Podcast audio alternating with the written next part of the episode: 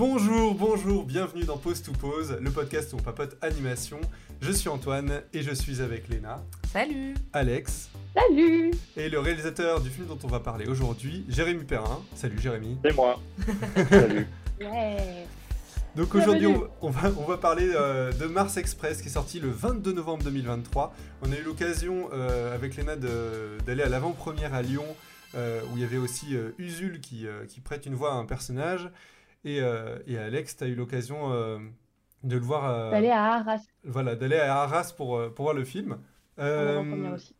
donc pour te présenter, Jérémy, euh, tu es réalisateur. Tu as commencé euh, la réalisation avec des clips musicaux, notamment donc Die Fantasy, euh, qui, est- qui a marqué euh, les esprits.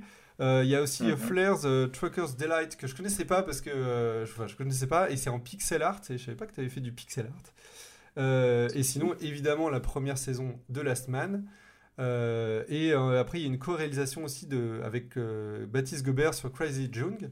Oui, je t'interromps tout de suite. En fait, euh, donc déjà, ça se prononce Crisis Young, euh, Young. mais, J'ai vu mais que la bon, moitié de la grave. saison. Personne sait le, personne sait le prononcer. euh, voilà, c'est comme ça. Euh, et sinon, en plus, je ne suis pas le co-réalisateur de cette série. hein. Je suis le co-créateur avec effectivement Baptiste Gobert, mais euh, à la co-réalisation, c'est le même Baptiste Gobert et Jérémy Waro, qui a été le réalisateur euh, par la suite de, De la deuxième la saison de saison la 2 de la semaine. ok. Voilà. Ok. Très bien, très bien. Bon, tu fais bien de me reprendre. On Euh, commence déjà à dire des conneries. C'est Et- génial. Non, non, mais voilà, c'est des confusions. si- C'est des oui, confusions euh, très, très classiques. Enfin, beaucoup de gens se trompent euh, là-dessus. Mais parce qu'il y a trop de Jérémy, euh, réalisateur dans l'anime. Donc, mais euh, même, bon, voilà. c'est pas très clair, même sur Internet, je trouve les... euh, les enfin, souvent, tu es noté en réalisateur. euh, ça- du coup, j'étais pas très Oui. sûr. Enfin, Oui, alors après, c'est les, c'est les sources qui sont. euh, les sources sont bonnes à l'origine. hein. Mm. C'est simplement que euh, des gens ont décidé de, de mal lire et de se dire non, mais je suis sûr d'avoir bien lu. Donc, euh, et qui retapent mal euh, l'info. Oui, oui. Bah, je crois que la palme, ça allait quand même. euh, J'avais vu une fois où tu t'étais un peu vénère parce que la saison 2 de la semaine, à chaque fois, on, on te l'attribuait. Euh, Mhm. Et au bout d'un moment, t'as dit non, mais stop, en fait, c'est pas parce que l'autre s'appelle Jérémy que c'est exactement la même personne. Ah oui, oui. Bah oui, mais c'est ça, mais j'ai pas envie de voler le travail des autres en plus. Bah Enfin, oui, je sais oui, pas, je trouve ça énervant, donc euh, euh, faut- enfin, il suffit juste de lire le nom de famille euh, correctement. c'est clair. Mais en fait, en même temps, vous êtes un clan de Jérémy, apparemment, dans l'anime, Mm. c'est- et dans la réelle Ouais, en ouais, France, ouais. je, faut, savoir, en fait. Voilà, c'est votre faute finalement. Euh, Oui.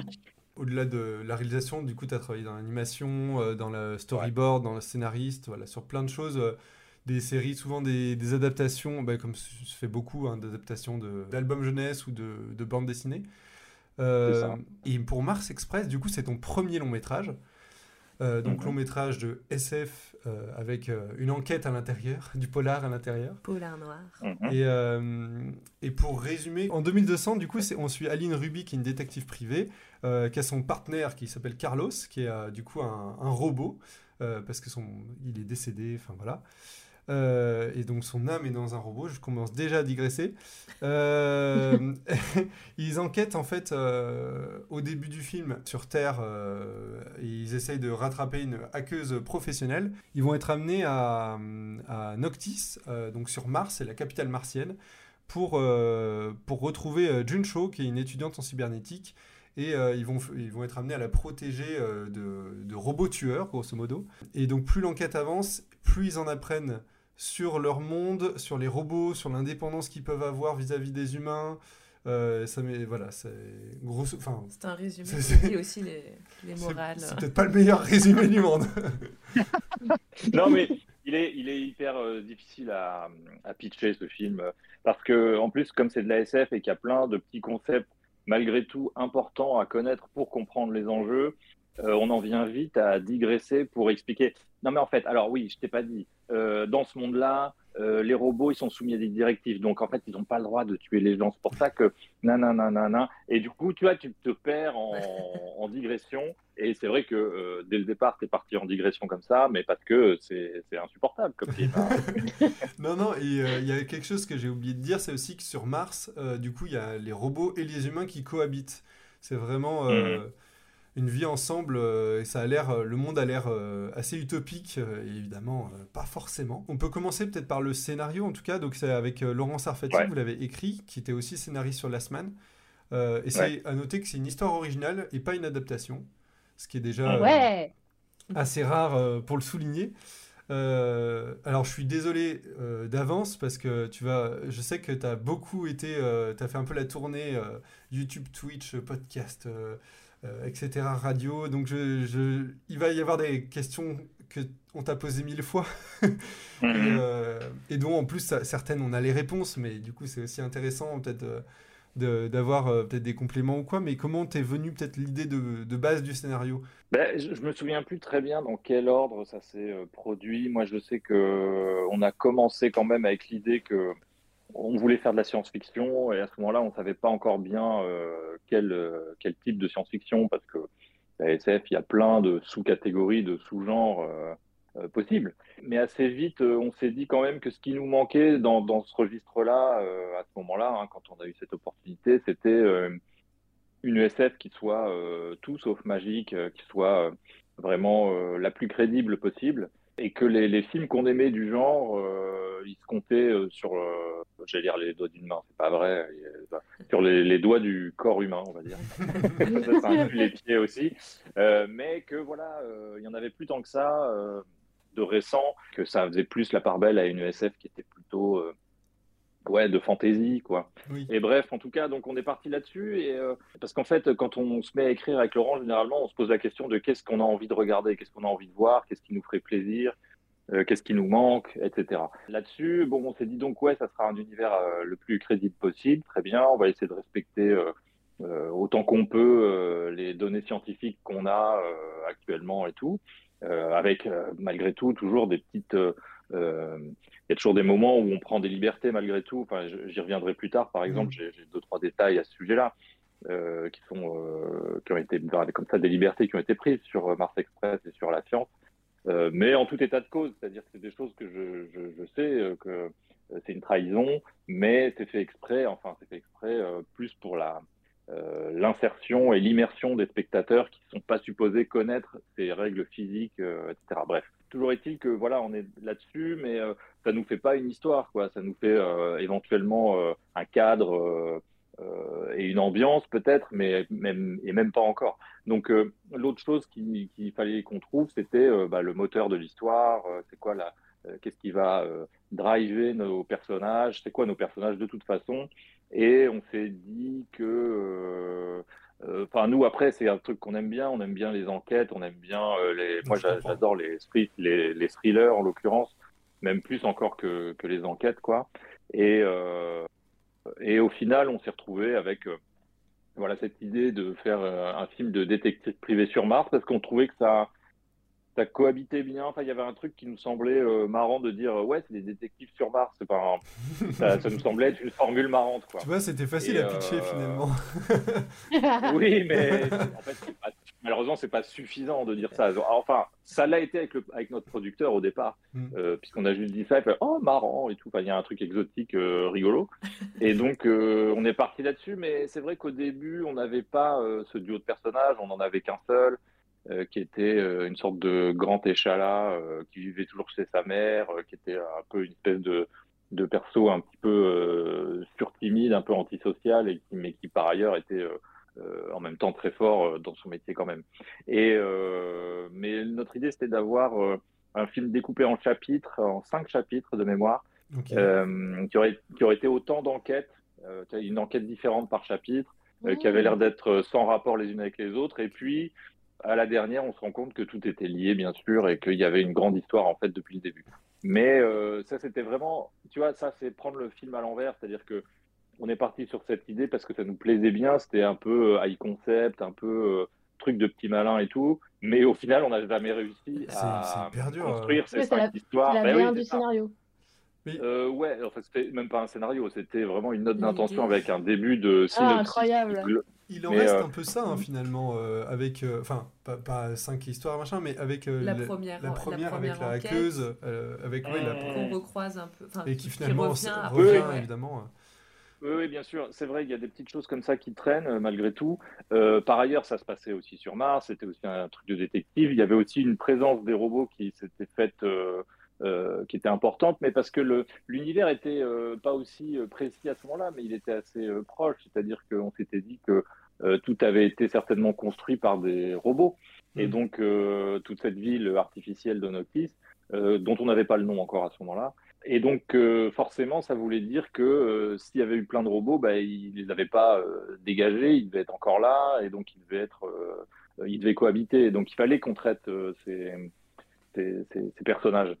Et voilà. Et donc. Euh, c'est fou comme world building déjà de base. Tu vois, c'est sur un premier scénario, tu te poses déjà des questions de, de, de, cohérence d'univers. Et mm. c'est aussi ce qui fait la force du film ensuite. C'est-à-dire que, enfin, et quand on, t'écoute euh, en interview ou des choses comme ça, tu as vraiment euh, mm. construit un truc où, où tu peux, es difficilement euh, il y a difficilement, difficilement attaquable parce qu'en fait c'est hermétique, il n'y a pas de trou euh, mm. de, de, de, pour, pour aller euh, titiller le, le, la, suspension d'incrédulité. Mm. et donc déjà là, dans, dans, ton proto-scénario, entre guillemets, ou ta note d'intention, tu te poses déjà des questions de, OK, là ici j'ai des problématiques, en fait je vais aller les expliquer par ça, ça, ça, et donc tu commences à construire ton mm. univers directement comme ça. C'est super intéressant.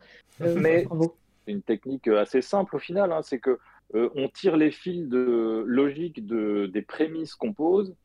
Euh, on se demande euh, comment a été construit toute la ville, etc. Et en fait, c'est assez naturellement que viennent les idées d'une certaine façon. C'est-à-dire qu'on se dit, mais ça dans on est dans 200 ans, mais évidemment qu'il y a des machines et des robots et des trucs qui vont aider à construire toute cette ville, surtout mmh. en milieu hostile. Par ailleurs, euh, euh, sur Mars, les premiers euh, les premières expéditions martiennes, c'est des robots, même, je veux dire, aujourd'hui même.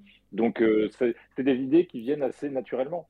Et donc, sauf qu'on se dit qu'il y en a mille fois plus, quoi. Et donc, ça veut dire qu'il y a toute une population dont il faut se saisir et qu'il faut il faut garder et, pas euh, et pas sous-estimer quoi tu vois. Ou alors euh, on se serait dit que oui tous les robots bon ils ont été rangés dans un placard et c'est fini mais ça nous semblait plus marrant après parce qu'on aime bien les robots hein, simplement euh, de, les, exploiter narrativement.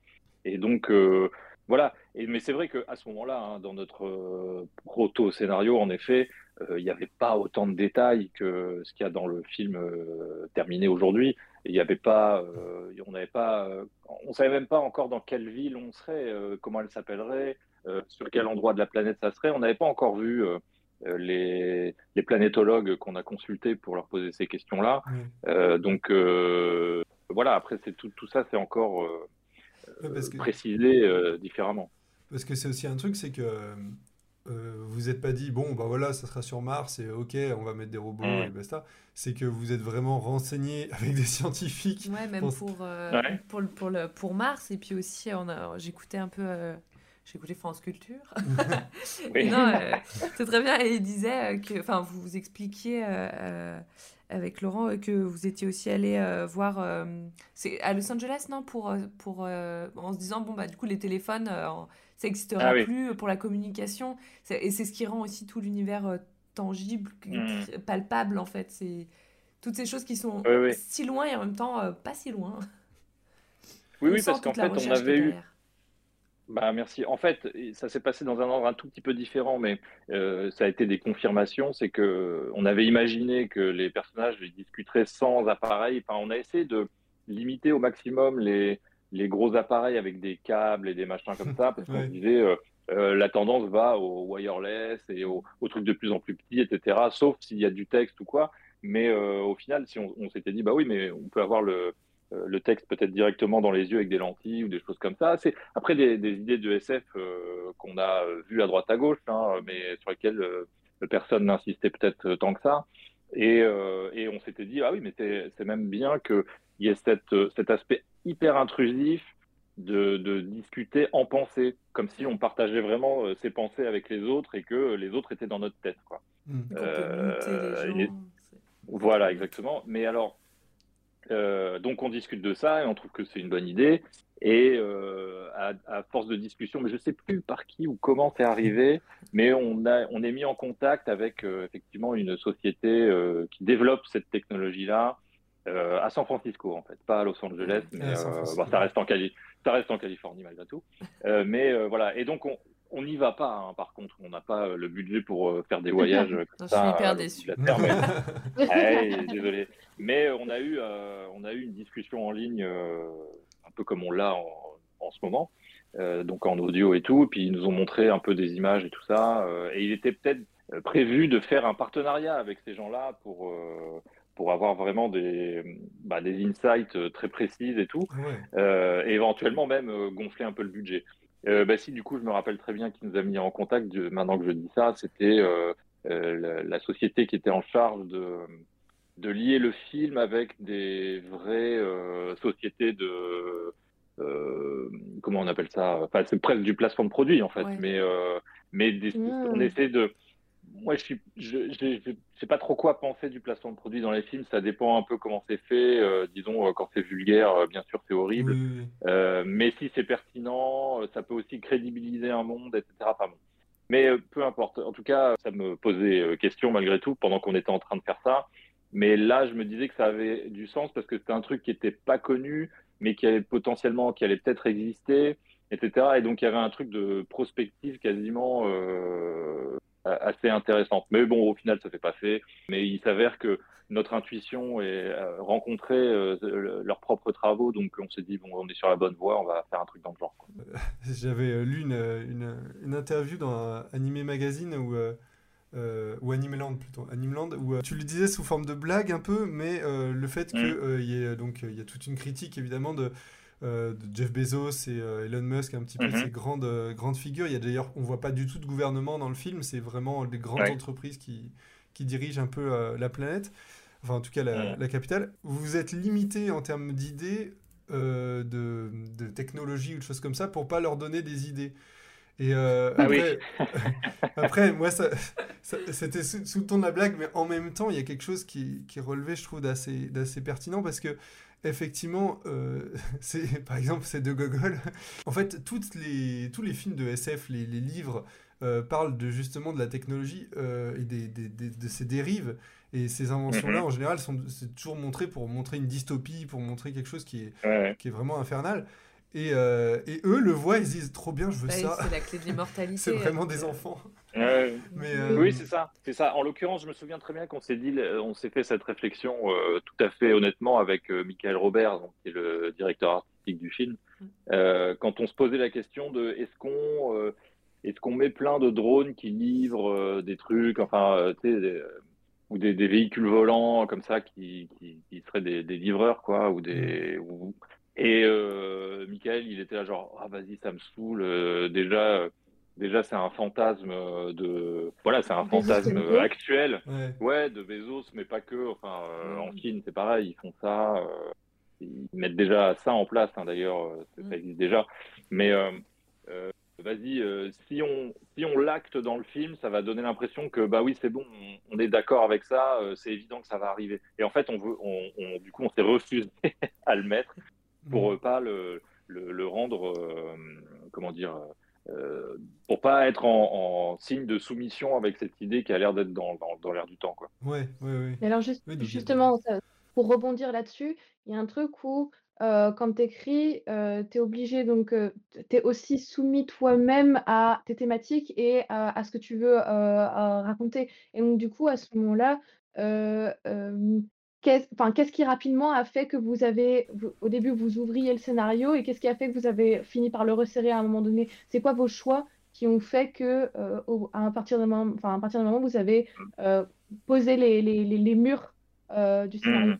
bah, Il y a plusieurs choses qui, qui interviennent. Mais disons, dans un premier temps, la, première chose qui intervient, c'est c'est la thématique qui, là où les thématiques qui se dégagent du film. Euh, c'est-à-dire que nous, avec Laurent, on est euh, partisans de la méthode d'écriture de Stephen King. Il l'explique euh, limpidement dans son bouquin bah, du même nom qui s'appelle Écriture, et dans laquelle il, explique que son premier jet, il le fait un petit peu à l'instinct, disons, et qu'il ne se pose pas trop les questions de, du sujet, des thématiques, etc. Il suit le fil de ses personnages et de ses idées, comme ça, tu vois. Et qu'ensuite, euh, une fois qu'il arrive euh, au bout ou quasiment, il relit son histoire, et il se rend compte que son, de quoi parle son histoire. Il dit ah mais c'est ça en fait que je raconte. Euh, c'est-à-dire au sens pas au sens narratif, parce qu'il a tellement très consciemment compris de quoi parler son. Enfin, il voit bien que telle action mène à telle autre action, etc.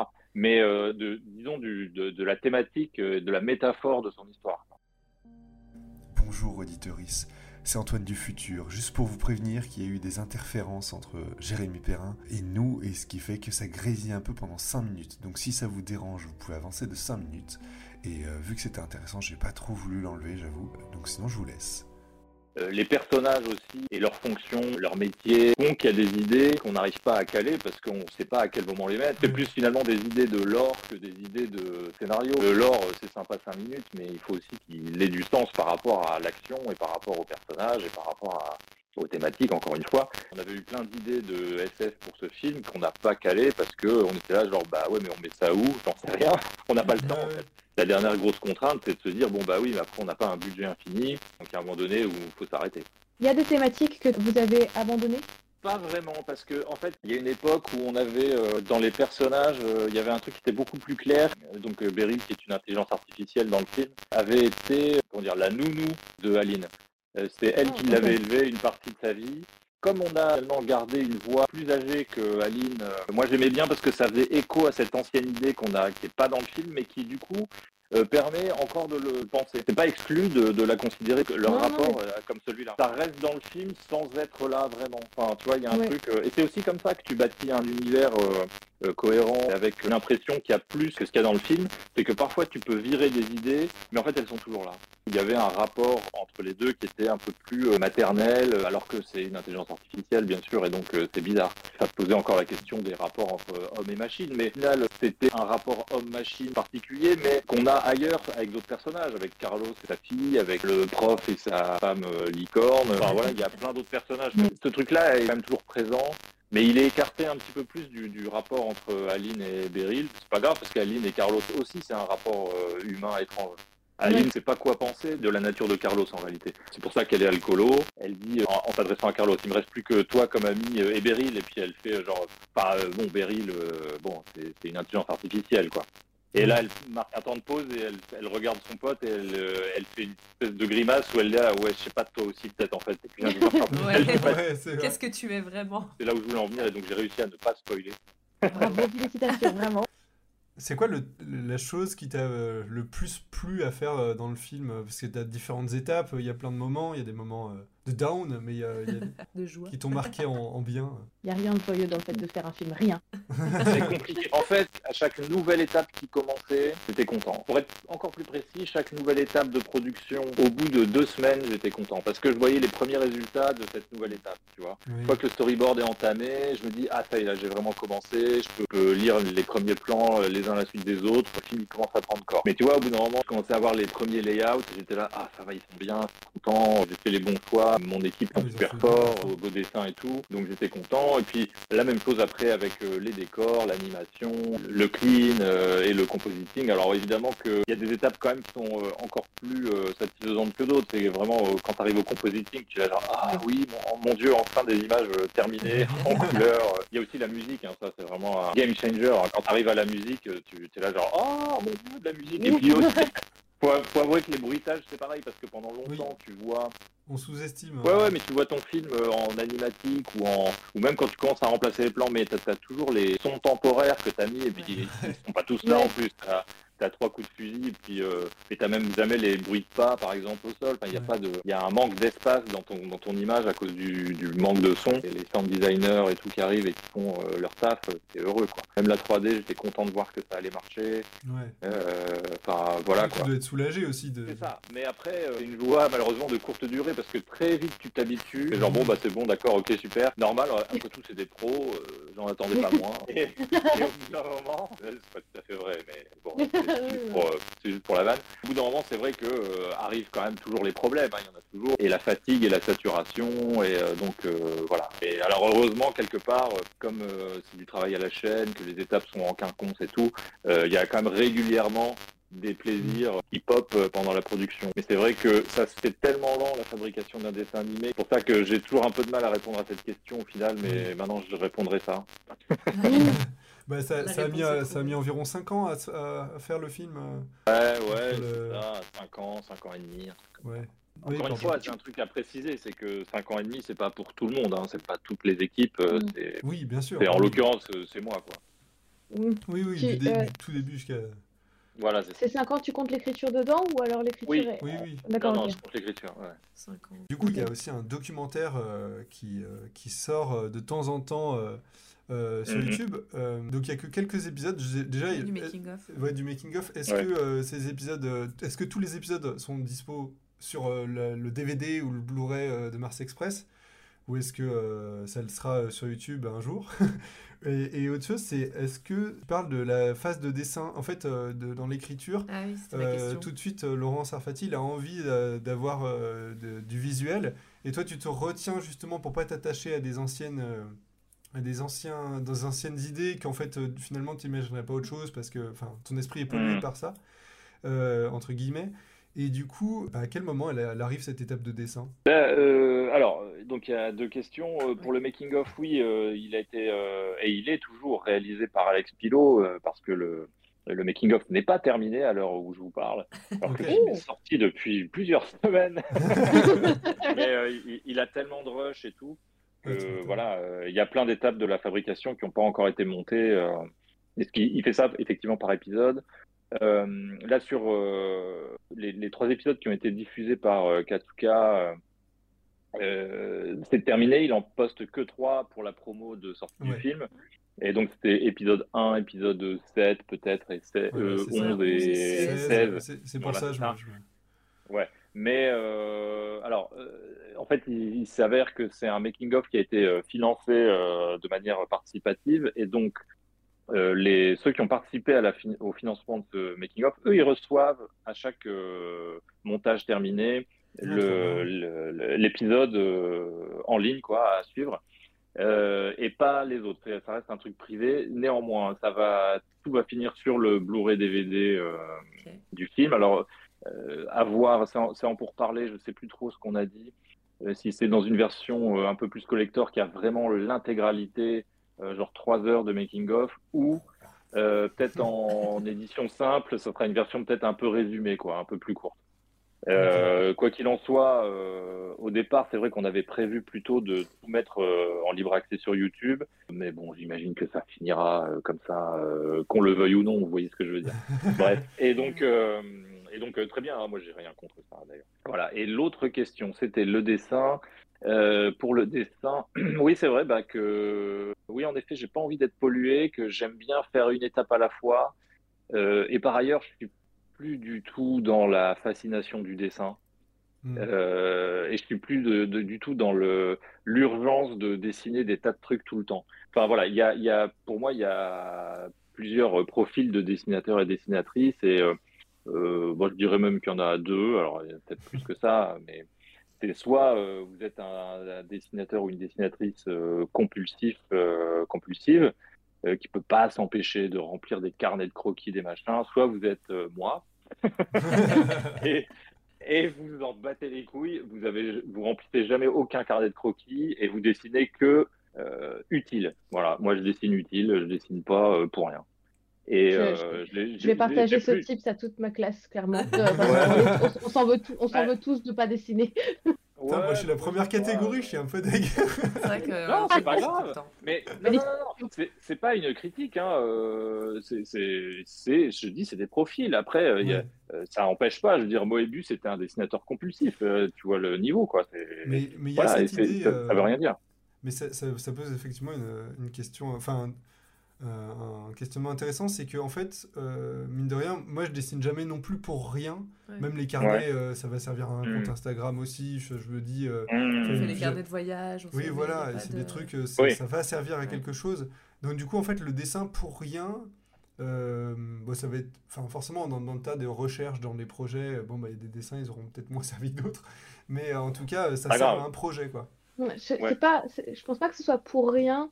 Euh, il y a un côté où, si je me compte dans la deuxième catégorie, où en fait, je dessine quand j'ai plus de mots. Je oui. sais pas si tu vois ce que. Enfin, je, vois très bien. Mais c'est ça, c'est ça que j'ai pas, j'ai mal précisé. Peut-être, j'ai pas eu le temps de le faire. C'est que euh, quand je dis euh, dessiner pour rien, ça veut dire que j'ai pas de d'objectif derrière. Mais tu vois, tu dis que tu n'as plus de mots, etc. Et donc, il faut que tu exprimes quelque chose et ça passe par le dessin. Et ben, du coup, c'est pas pour rien, effectivement. Et toi, tu, tu, remplis des, des, carnets parce que tu veux euh, comment dire, euh, faire un reportage du réel ou j'en sais rien, ou tu réfléchis tout le temps à des histoires ou quoi, bah, c'est pas pour rien non plus.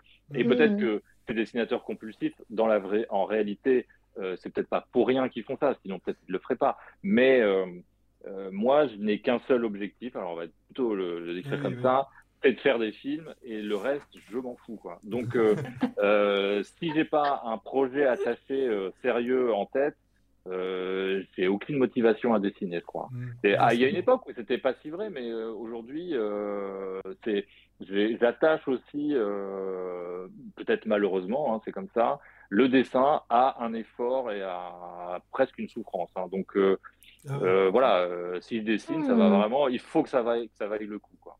Ok. C'est pour ça que j'aime pas du tout faire des dédicaces dessinées, quoi. Tu vois, ça c'est un truc de dessinateurs de BD qui ont ont baissé leur froc à une époque où on leur a dit non, non, c'est bien de faire des dessins, ils ont tous fait ça. Et maintenant, euh, dès que tu es dessinateur et qu'on te demande une dédicace et que tu fais pas un dessin, tu te fais engueuler quasiment. Euh, et moi, je milite pour faire juste une petite signature et puis euh, voilà. tu peux me faire une petite anime sur mon livre, s'il te plaît Oui, c'est ça, voilà. C'est ça, tu vas demander à un comédien de te jouer une scène en plus, n'importe quoi. non, mais sur le film, je, je me souviens plus. Euh, je pense que je, je connais déjà les réponses, mais je, je suis pas sûre. Euh, T'as pas animé? Ah, J'ai un tout petit peu animé quand même, si, si. Euh, euh, alors, notamment, j'avais animé sur le, le teaser qu'on avait fait. oui, c'est pour, pour, vendre le film. Ouais, si, si. Vous avez fait une forme de pilote, en fait. C'est ça. Alors c'était euh, comme j'avais déjà commencé le storyboard, euh, je sais plus jusqu'où j'allais à ce moment-là déjà, pas beaucoup plus loin que euh, les 5-6 premières minutes du film, je crois, ou quelque chose comme ça. même un peu plus quand même. Si j'avais dû faire 12 minutes quand même. Ah, ouais, bon bref. En fait, on avait mmh. pioché là-dedans quelle séquence pouvait être animée et terminée en fait pour vendre le film quoi. Et on s'était mis d'accord sur cette courte scène d'action pour pour dire euh, voilà ça va être un peu vendeur. Et puis euh, il n'y a pas besoin de comment dire il n'y a pas besoin d'expliquer grand chose vu que c'est au début du film euh, l'exposition se fait d'elle-même. En fait notre pilote il n'y avait pas que la partie animée. On avait fait une présentation où il y avait toute la séquence dans l'hôtel où on découvre les personnages en fait et donc il y avait tout ça, mais c'était sous forme d'animatique. Et puis tout à coup, euh, au moment du virage euh, en bord de fenêtre d'hôtel, ça passait en couleur et on avait euh, Aline qui sautait d'une fenêtre à l'autre, enfin d'un immeuble à l'autre. Et puis au moment où elle arrivait à remonter sur le, elle faisait des efforts pour remonter sur la fenêtre qu'elle tenait que du bout des doigts. Là, on brillait sur un sur un carton titre Mars Express, voilà pour mmh. un peu de J'en souviens. Il, est sorti en quelle année ce pilote Peut-être fin 2020 ou 2019 peut-être fin 2019. Fin 2019 du coup, plutôt ouais. Si c'est ça, fin 2019 puisque début 2020 j'ai représenté la même chose à New York et c'est là que le Covid est arrivé puis on l'a ramené en France avec nous bien sûr. Ah, c'est super. C'est super. Qu'est-ce que Merci beaucoup. Est-ce que, est que du coup ce, le Covid euh, et le confinement et tout a apporté des choses en, en plus scénaristiquement parlant ou alors c'était de toute façon déjà fait et c'était sur les rails euh, parce qu'il y a eu plein de thématiques qui ont été soulevées avec, euh, avec la pandémie. Euh, et aussi plein de problèmes. J'imagine que la production, ça a dû mm. être sympa. oui, oui, bah, comme tout le monde, hein, on a été dans cette sauce, quoi. Voilà. Ça n'a pas apporté de, de choses, d'idées en plus, de ce comme ça Oui, de bénéfices. on en prend où on peut. Hein. oui, oui, bien sûr. Peut-être un peu. En fait, en réalité, pas tant que ça. À l'époque on montrait l'animatique euh, aux, financiers et tout ça, euh, ou même à France Télévisions et tout, on m'avait fait la remarque genre euh, ah j'ai vu dans la manif il y a des personnages qui portent des masques, voilà genre Covid quoi. Hmm. Et ouais, c'est vraiment ce film post-Covid et tout. Puis j'étais genre, non, je l'avais dessiné avant en fait. Parce que le film se passe à Shanghai et que en Chine et en Asie en général, quand les gens euh, sont malades, ils portent, des, ils portent ces masques-là, en fait, tout simplement. Euh, c'est juste qu'ils se sont répandu, c'est devenu un truc courant dans le monde entier à partir du Covid, mais non, c'était déjà, c'était déjà là. je ne sais pas trop. Est-ce qu'il y a des trucs, des bénéfices? Je me souviens plus en fait.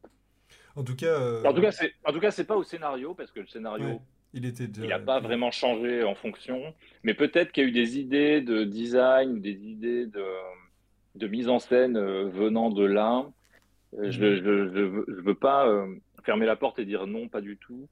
Juste, je me souviens plus très bien. Mais parce qu'en fait, euh, il, se passe un truc, c'est que pendant le storyboard, y a, et même encore après, il y a des idées qui sont venues de l'actualité. Par exemple, le fait que les, que les, quand on voit des, des, flics dans le film qui ont le visage sous des mosaïques, euh, c'était pas au scénario du tout. Ça, j'ai eu l'idée au moment où euh, il y avait cette euh, question de loi pour l'anonymisation des, ah policiers euh, en manif, etc. Et enfin voilà, idée de, de, de, fasciste, quoi, en gros. Et donc, je, me suis, je me suis dit, je vais, je vais faire un clin d'œil à ce truc-là pour comment dire, caractériser en fait la société dans laquelle on est depuis le début du film, puisque c'est un truc qu'on voit que vers la fin, mm. mais qui tout d'un coup met euh, mais une humeur euh, sur les images, quoi. Ouais, voilà, c'est ça. Et, euh, oui, c'est vrai qu'on n'en a pas parlé, mais c'est vrai que ça parle de, bah, de violence policière. Il y a une critique un peu aussi mhm. des médias. c'est vrai que pour le coup, ça me rappelle, enfin, ça me rappelle sans me rappeler, mais Last Man, il y avait beaucoup de choses comme ça où ça traitait mhm. d'énormément de sujets. Alors qu'à la base, euh, on se dit, bon, bah, c'est un mec qui fait de la boxe, quoi. quand, tu ne connais rien. Alors que, euh, du coup, il y avait aussi un épisode euh, spécial qui, parlait, qui était vraiment une critique de, des médias en. c'est vrai qu'il était incroyable. en direct à chaque fois. qui... Et avec le. oui, oui. Mais ça, c'était un épisode qui avait, qui avait été écrit directement en rapport avec. Charlie Hebdo en fait. On c'était complètement fait exprès et sur le, disons, le traitement médiatique de ce, de ce moment euh, euh, particulier quoi, mm. euh, d'actualité. Je sais plus comment s'appelle la salle d'arcade même dans laquelle ils sont enfermés, genre hyper arcade ou je sais plus quoi, comme l'hyper cachère. Enfin, il y a des, même des mini indices qui montrent que c'est signé.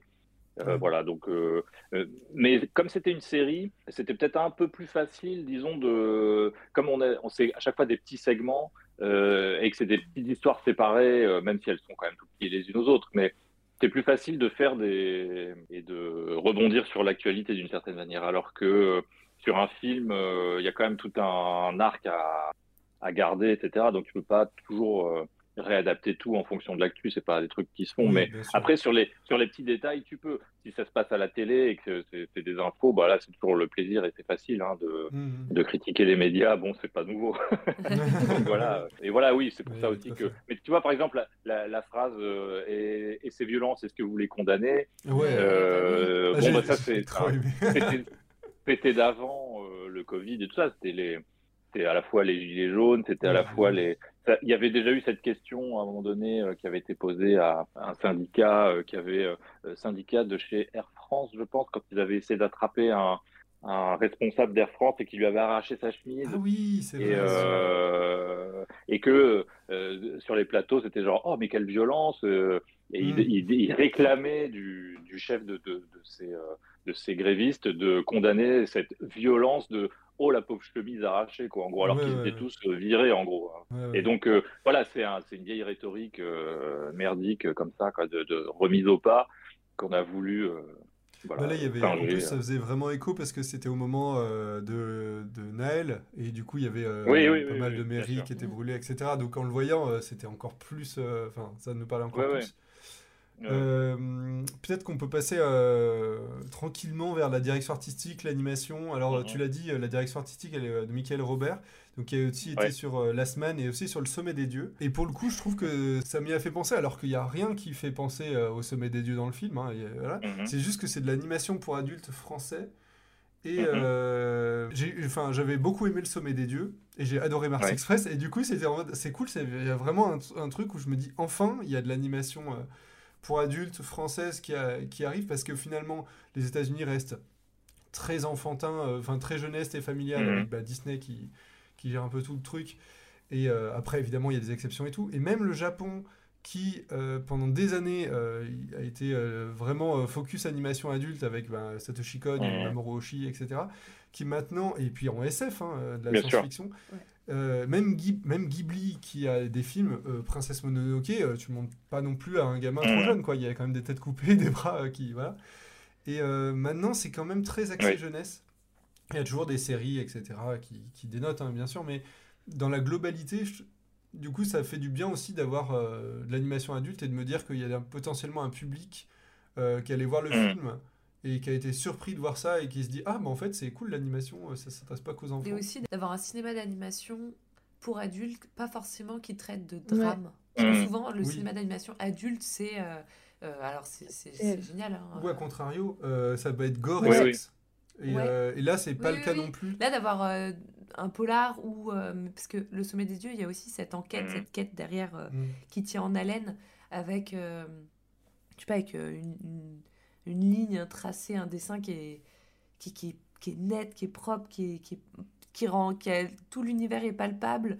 Et c'est pas juste effectivement de la fantaisie comme comme tu disais ou maintenant la SF mm. souvent ça, beaucoup de magie de la fantaisie ça a un peu pris le pas dessus. Et c'est vrai que ouais là ça faisait deux films, on était là, oh, on est Tant mieux. Après, euh, moi, je, je, je, disais ça tout à l'heure sur la, la SF euh, plus euh, magique. Moi, c'est pas, j'ai pas de problème avec ça. Hein. C'était simplement pour apporter ah un peu de diversité et de revenir à des trucs pour avoir un panel plus large aujourd'hui. Parce que, en fait, à vrai dire, je serais pas contre faire un film de, un space opéra un peu n'importe quoi et tout. mais, mais voilà. Euh, après, pour euh, euh, le, le, comment dire, c'était l'objectif avec Mars Express aussi, effectivement. C'était de. Moi, j'avais déjà fait des dessins animés adultes un peu immatures, un peu crado, voire sexistes, malheureusement, etc. Et donc, ce qui n'est pas forcément lié, hein, c'est là, je parle juste de moi. En fait, je m'étais dit, mais c'est vrai qu'il y a peut-être une tendance à cataloguer l'animation adulte soit dans le truc très sérieux, très drama, euh, historique, oui, bah, social, euh, euh, voilà, en fait. exactement, soit justement à, à, l'opposé d'être un truc hyper trash punk, je sais pas quoi.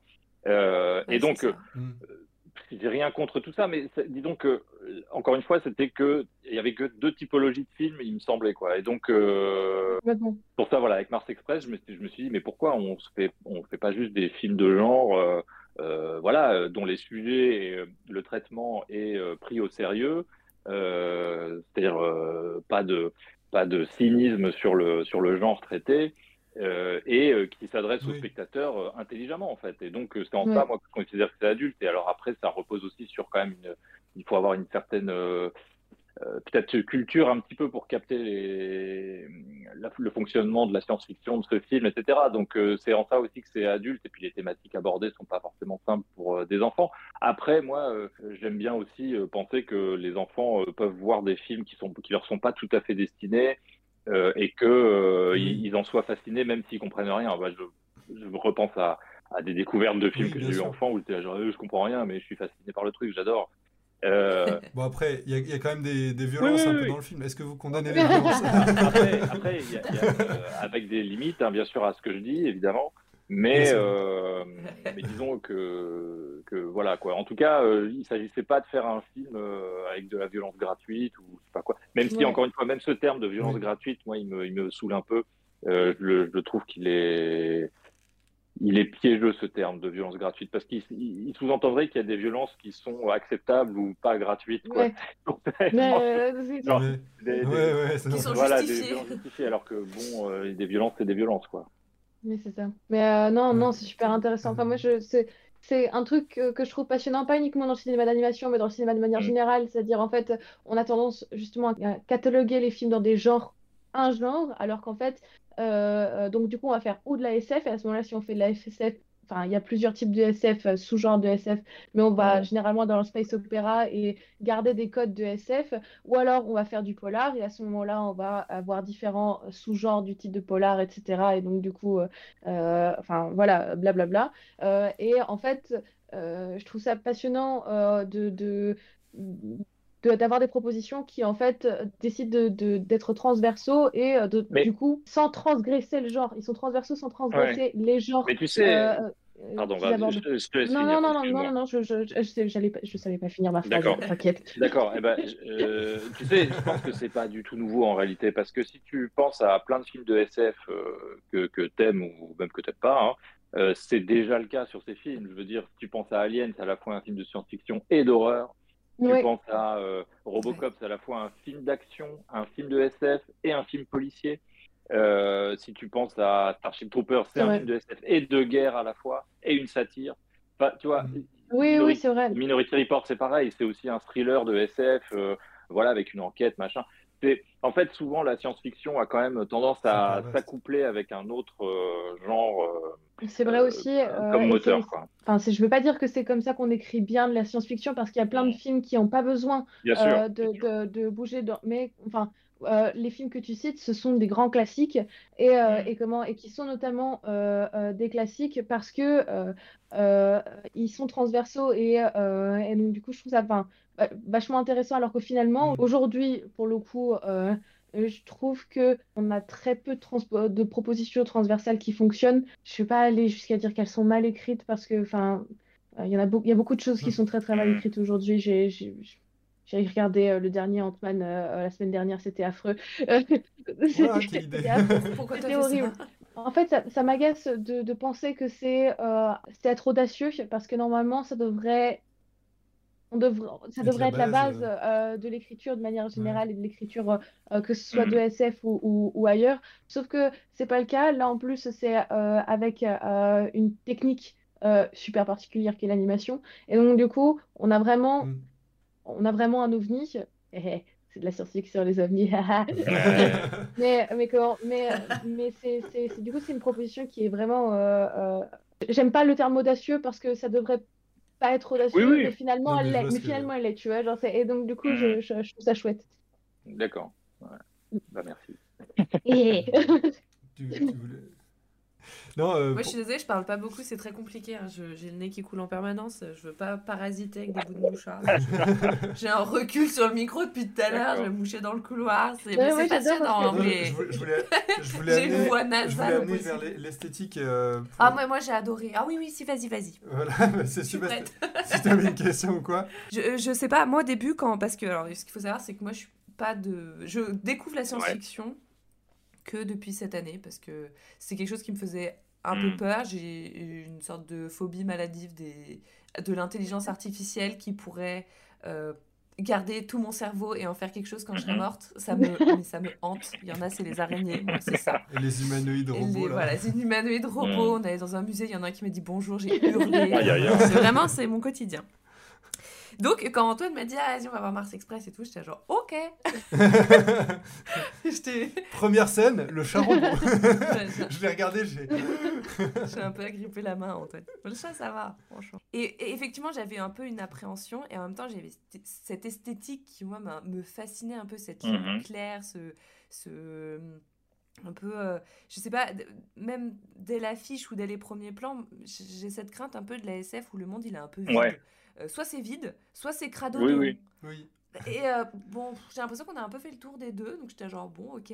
Et là, il y a plein de choses, ce qu'on disait tout à l'heure. On voit toutes les recherches que vous avez mm. fait avec, euh, avec Laurent, toutes ces petites choses palpables que, que vous avez ajoutées par-ci par-là et qui, du coup, rend tout le film crédible, qui rend tous les objets, le crash de voiture, le, tout puis c'est rue, c'est pavillon. c'est rue, c'est pavillon. Euh, non, mais vraiment, c'est. Enfin. Après, bon, voilà, il y, a le, il y a le rythme, il y a le fait que ça soit un polar. Moi, j'adore les enquêtes, j'adore les polars noirs, que ce soit en littérature, en, film, c'est un peu mon dada. Donc, euh. Non, je, je, suis partie en me disant, oulala, est-ce que je vais euh, agripper la cuisse d'Antoine tout le long du film? Et, et, je le voyais me jeter des coups d'œil toutes les 10 minutes en mode, ça va, ça va. et, et non, non, c'était vraiment. Euh, moi, j'ai vraiment, j'ai vraiment adoré. Euh, je, je, suis rentrée chez moi. Enfin, voilà, moi, je suis bibliothécaire, donc mm. euh, je fais pas de l'animation, mais je lis, je lis beaucoup. Et je suis rentrée, j'ai abandonné tous mes livres. J'ai dit, je veux lire de la SF. Et voilà. Et quand il y a un film qui influence mes goûts mm. littéraires, c'est très. Si on lit le scénario de Mars Express, je pense pas que on imagine nécessairement le visuel du film. Euh, parce que dans un scénario, finalement, bon, tu décris quand même les objets euh, et les lieux de manière euh, quand même assez pas si précise que ça. C'est-à-dire que tu, tu, tu, parles vraiment des éléments qui vont servir, en fait. Et donc, parce que tu n'es pas en train d'écrire un livre où tu ferais des descriptions complètes d'un lieu, d'un style mobilier, etc. Et donc ça, c'est vraiment dans un deuxième temps, même s'il y a déjà quand même pas mal d'idées, hein, je veux dire, le mais par exemple, ce, véhicule du périphérique qui euh, euh, aide euh, Aline à sortir de sa voiture, il n'y avait pas de description réellement de à quoi ça ressemblait. Moi, j'ai dû improviser ça au storyboard, voilà. Et il y a beaucoup d'éléments d'objets, de, de, posters, d'affiches, de, de, meubles et tout que Michael a mis, a mis en place et a mis au point en discussion, euh, bien sûr, avec, euh, avec moi, avec les équipes et tout, mais euh, il y a beaucoup de choses comme ça qui se décident au design aussi, parce que, voilà, donc c'est un empilement d'idées les unes sur les autres, mais ça aurait très bien pu être un film avec d'autres personnes, ça aurait très bien pu être un film avec une esthétique Apple, plein de vide, tout blanc. C'était pas exclu du tout. Allez, juste à partir du même scénario, j'entends. Donc euh, voilà, c'est des, des, décisions qui se prennent quand même un peu après, à mon avis. Tu as accroché euh, à l'aspect polar, en fait, et je crois que c'est aussi un truc, j'ai déjà eu ce genre de retour de gens qui me disaient Ah, moi, j'aime pas trop la science-fiction, mais j'adore les polars, alors du coup, ça m'a plu. Et je pense que c'est aussi un des bénéfices d'avoir euh, croisé ces deux gens-là, mais un bénéfice de croiser les gens en général, c'est que s'il y a un des deux genres qui ne plaît pas, il y a peut-être l'autre qui va plaire. Donc il y a un moyen de, tu vois, ça fait. Euh, euh, comment tu, tu, tends la main quand même pour emmener euh, spectateurs et spectatrices vers l'autre aspect qui peut-être ne leur plaît pas de prime abord, mais finalement ça les aide à l'apprécier également. Donc c'est un truc plutôt, c'est un bénéfice quand même. Dans l'animation, il y a ça se rapproche un peu de l'animation japonaise, un petit peu dans, dans le sens où c'est des poses très mmh. fortes et, euh, et du coup, euh, il y a un travail très important du layout mhm. posing. Euh, je sais plus si on l'a déjà expliqué dans l'émission, je suppose que oui, mais je rappelle, le layout posing, donc ça va être en gros euh, les des dessins dans chaque plan, des poses fortes, des poses principales. et ensuite, il y a l'animateur ou l'animatrice qui va passer derrière pour créer le mouvement entre ces poses-là. Et du coup, tu as un style qui est extrêmement, enfin, qui est réaliste. Il y a vraiment une importance de l'anatomie.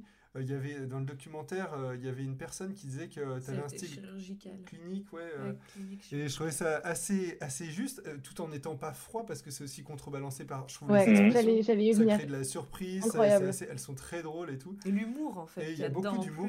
Et du coup, ça mène à un côté un peu pince sans rire des fois. Oui, oui. Et et moi, ça m'a fait penser à Masaki Yuasa, qui est, je trouve, l'inverse mhm. total. Euh, j'avais analysé vite fait des, animations euh, de Mind Game où vraiment euh, l'épaule sur quatre images, elle, elle change de volume, mais mhm. quatre fois.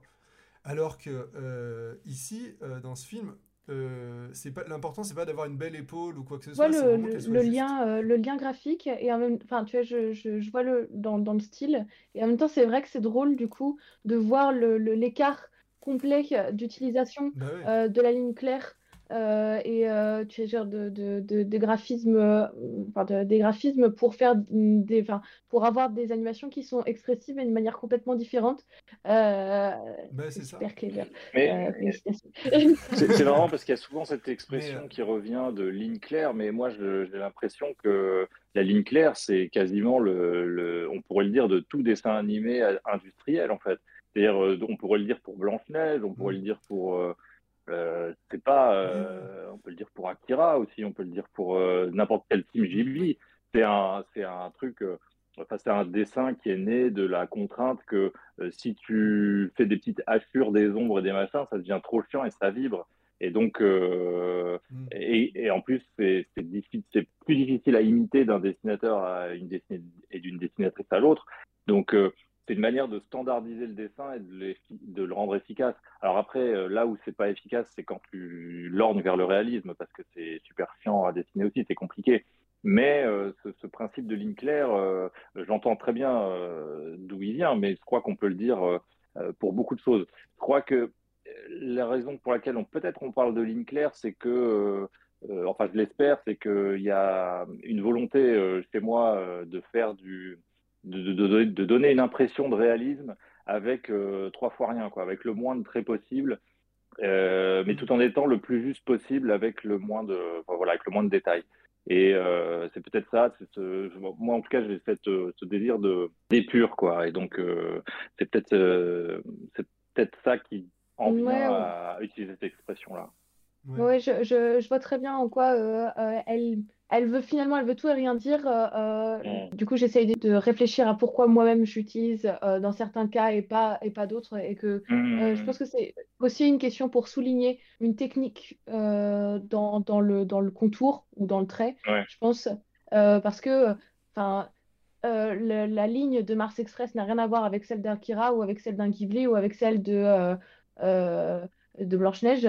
Euh, euh, je la trouve intéressante. Je trouve que euh, dans le tracé, dans l'expression par exemple visage, on parlait des expressions, ayant un, un, travail de la ligne qui est super particulier, que mm. qu'on voit pas ailleurs et, et, qui, qui marche vraiment super bien. Je, je, je trouve ça passionnant.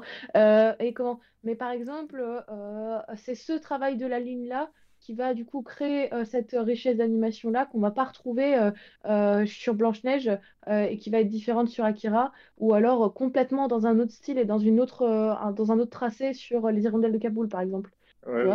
Mais alors, pour le coup, les hirondelles de Kaboul, je dirais pas que c'est de la ligne claire du tout, puisque c'est du plein et délié. Il y a des, les, les, lignes se, se retouchent pas, il y a des trous, il y a des, des jeux d'impression de, lumière justement pour euh, quand la lumière euh, touche plus d'un côté un personnage que de l'autre, et ben à ce moment-là il y aura moins de traces à cet endroit-là, etc. Donc oui, en effet. Mais il y a aussi une épure, il y a aussi une épure dans son dessin à, à Eléa, mais euh, Eléa Gobé-Mézelec, hein, la réalisatrice du film, c'est une épure qui prend une autre forme en fait.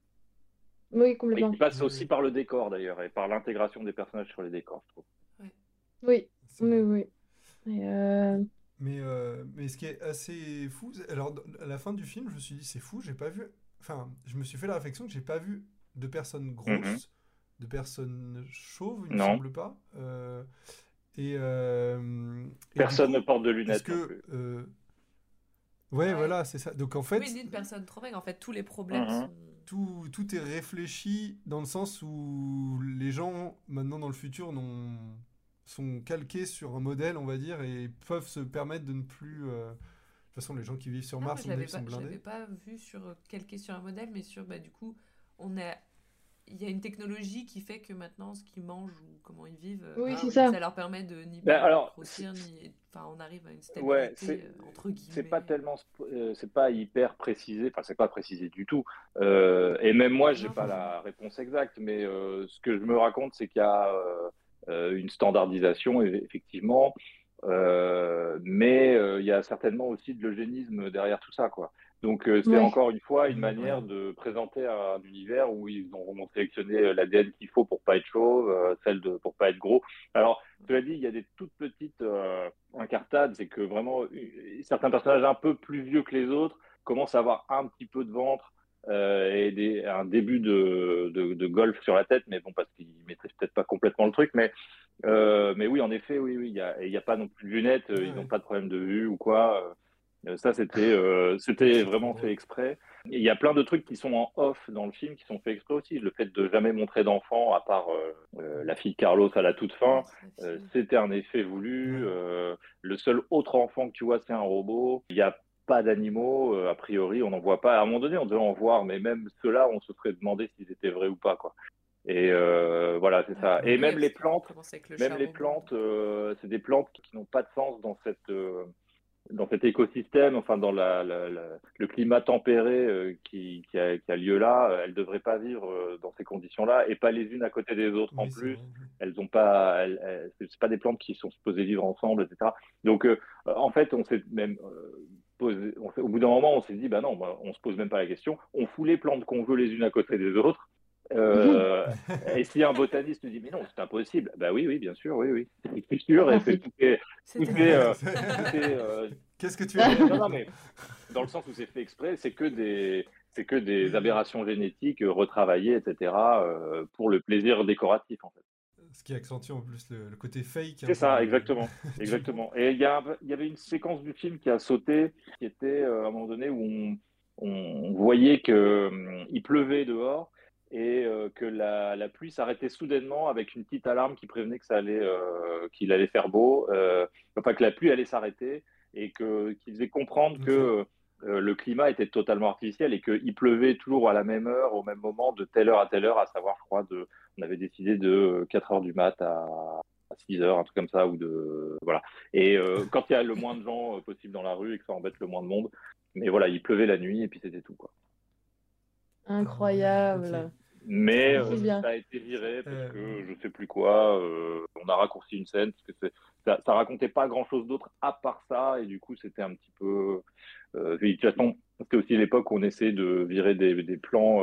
ce plan-là coûtait cher en l'occurrence puisqu'il y avait Aline qui sortait de son lit parce que c'est au moment où elle, elle est dans son lit et qu'elle dort. D'ailleurs, on voit qu'il pleut dehors à ce moment-là c'est un reste de cette séquence. Mm. Elle est en train de dormir et elle est appelée par l'inspecteur Gordo qui lui dit qu'ils ont retrouvé un robot euh, dans les sous-sols de Noctis. Et, euh, euh, mais on la voyait normalement se lever et partir, etc. Et en fait, on passait par la fenêtre et la caméra, je veux dire.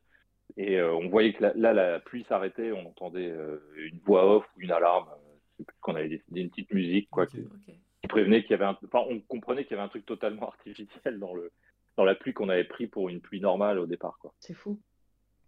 Par, hmm. rapport à la 3D, tous les robots sont en 3D. C'était un choix voulu dans la production ou alors euh, c'était plus simple de le faire en 3D C'était les deux. C'est euh, souvent euh, quand je considère une idée bonne, c'est quand elle arrive à croiser à la fois le, un sens métaphorique ou symbolique pour le film et en même temps quand euh, il y a un côté pragmatique et utile, doublement pragmatique, pragmatique dans le lore du film et euh, pragmatique en prod. Et en l'occurrence, là, c'était surtout pour la prod et le symbole. c'est que oui, les, robots sont en 3D et les humains en 2D pour ce côté. je voulais qu'il y ait comme ça deux natures d'espèces vivantes qui cohabitent, qui sont qu'on sent différents, euh, mais sans savoir, euh, mais par le mouvement, parce que je considérais que c'était vraiment en mouvement que ça allait se voir. Euh, et en plus, j'aime bien le fait mmh. que la 3D imite la 2D, puisqu'elle est dans un cel shading de dessin animé. Et donc, il y avait ça, ça aussi, ça, ça, décrit un rapport entre les deux, comment les, les humains font des machines pour eux et qui doivent leur ressembler, etc. Et alors, en troisième position, il y a comme intérêt, ça parlait aussi de la condition de Carlos, qui en fait euh, et c'est là où euh, c'est un peu plus subtil euh, que juste tous les robots sont en 3D et tous les humains sont en 2D, parce que c'est pas tout à fait vrai. C'est que, les, par exemple, les sauvegardés, ils sont dessinés à la main. Parce que qu'ils ils se considèrent comme des humains. Et mhm. c'est ce qui compte, c'est la façon dont ils se perçoivent eux-mêmes.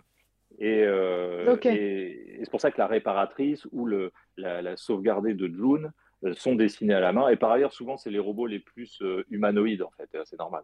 Ouais. Euh, pour des sauvegarder, s'ils se sauvegardent sous forme de corps de chien, c'est un peu bizarre. Mais après tout, pourquoi pas? On aurait, j'aurais dû le faire. En fait, je suis en train de me dire, j'aurais dû le faire. là, je une idée incroyable. On passe à côté d'idées ultra libéral où tu fais n'importe quoi. Et oui, tu peux le faire. Voilà. Et donc, bref. et le, le fait J'ai pas trop compris Mars Express à la fin. Ah, C'était bizarre cette histoire de, de meute C'est sans doute un hommage à euh, l'invasion, la, deuxième occurrence des invasions des profanateurs de sépulture où il y a ce, ce chien avec une tête humaine à la fin. Bref, non, pas du tout. Euh, non, mais ça, c'est pour les gens qui voient des références partout aussi, là où il n'y en a pas toujours. Ce qui compte, c'est euh, comment, comment ils se voient eux-mêmes et comment ils se perçoivent. Et ça avait du coup un intérêt pour Carlos d'être dessiné à la main tout le long du film et à la fin d'être euh, mitigé, d'être euh, à la fois son corps est en 3D, sa tête reste toujours en 2D. Quoi. Oui, en 2D. Avec parfois dans certains glitches une utilisation d'une tête en 3D qui avait été malgré tout faite euh, pour parce que je voulais tester d'avoir un, Carlos intégralement 3D. Ça, c'était ma toute première idée. Et puis en fait, euh, c'était trop compliqué de lui faire un visage 3D euh, qui soit euh, aussi performant que tout ce qu'on avait fait en dessin.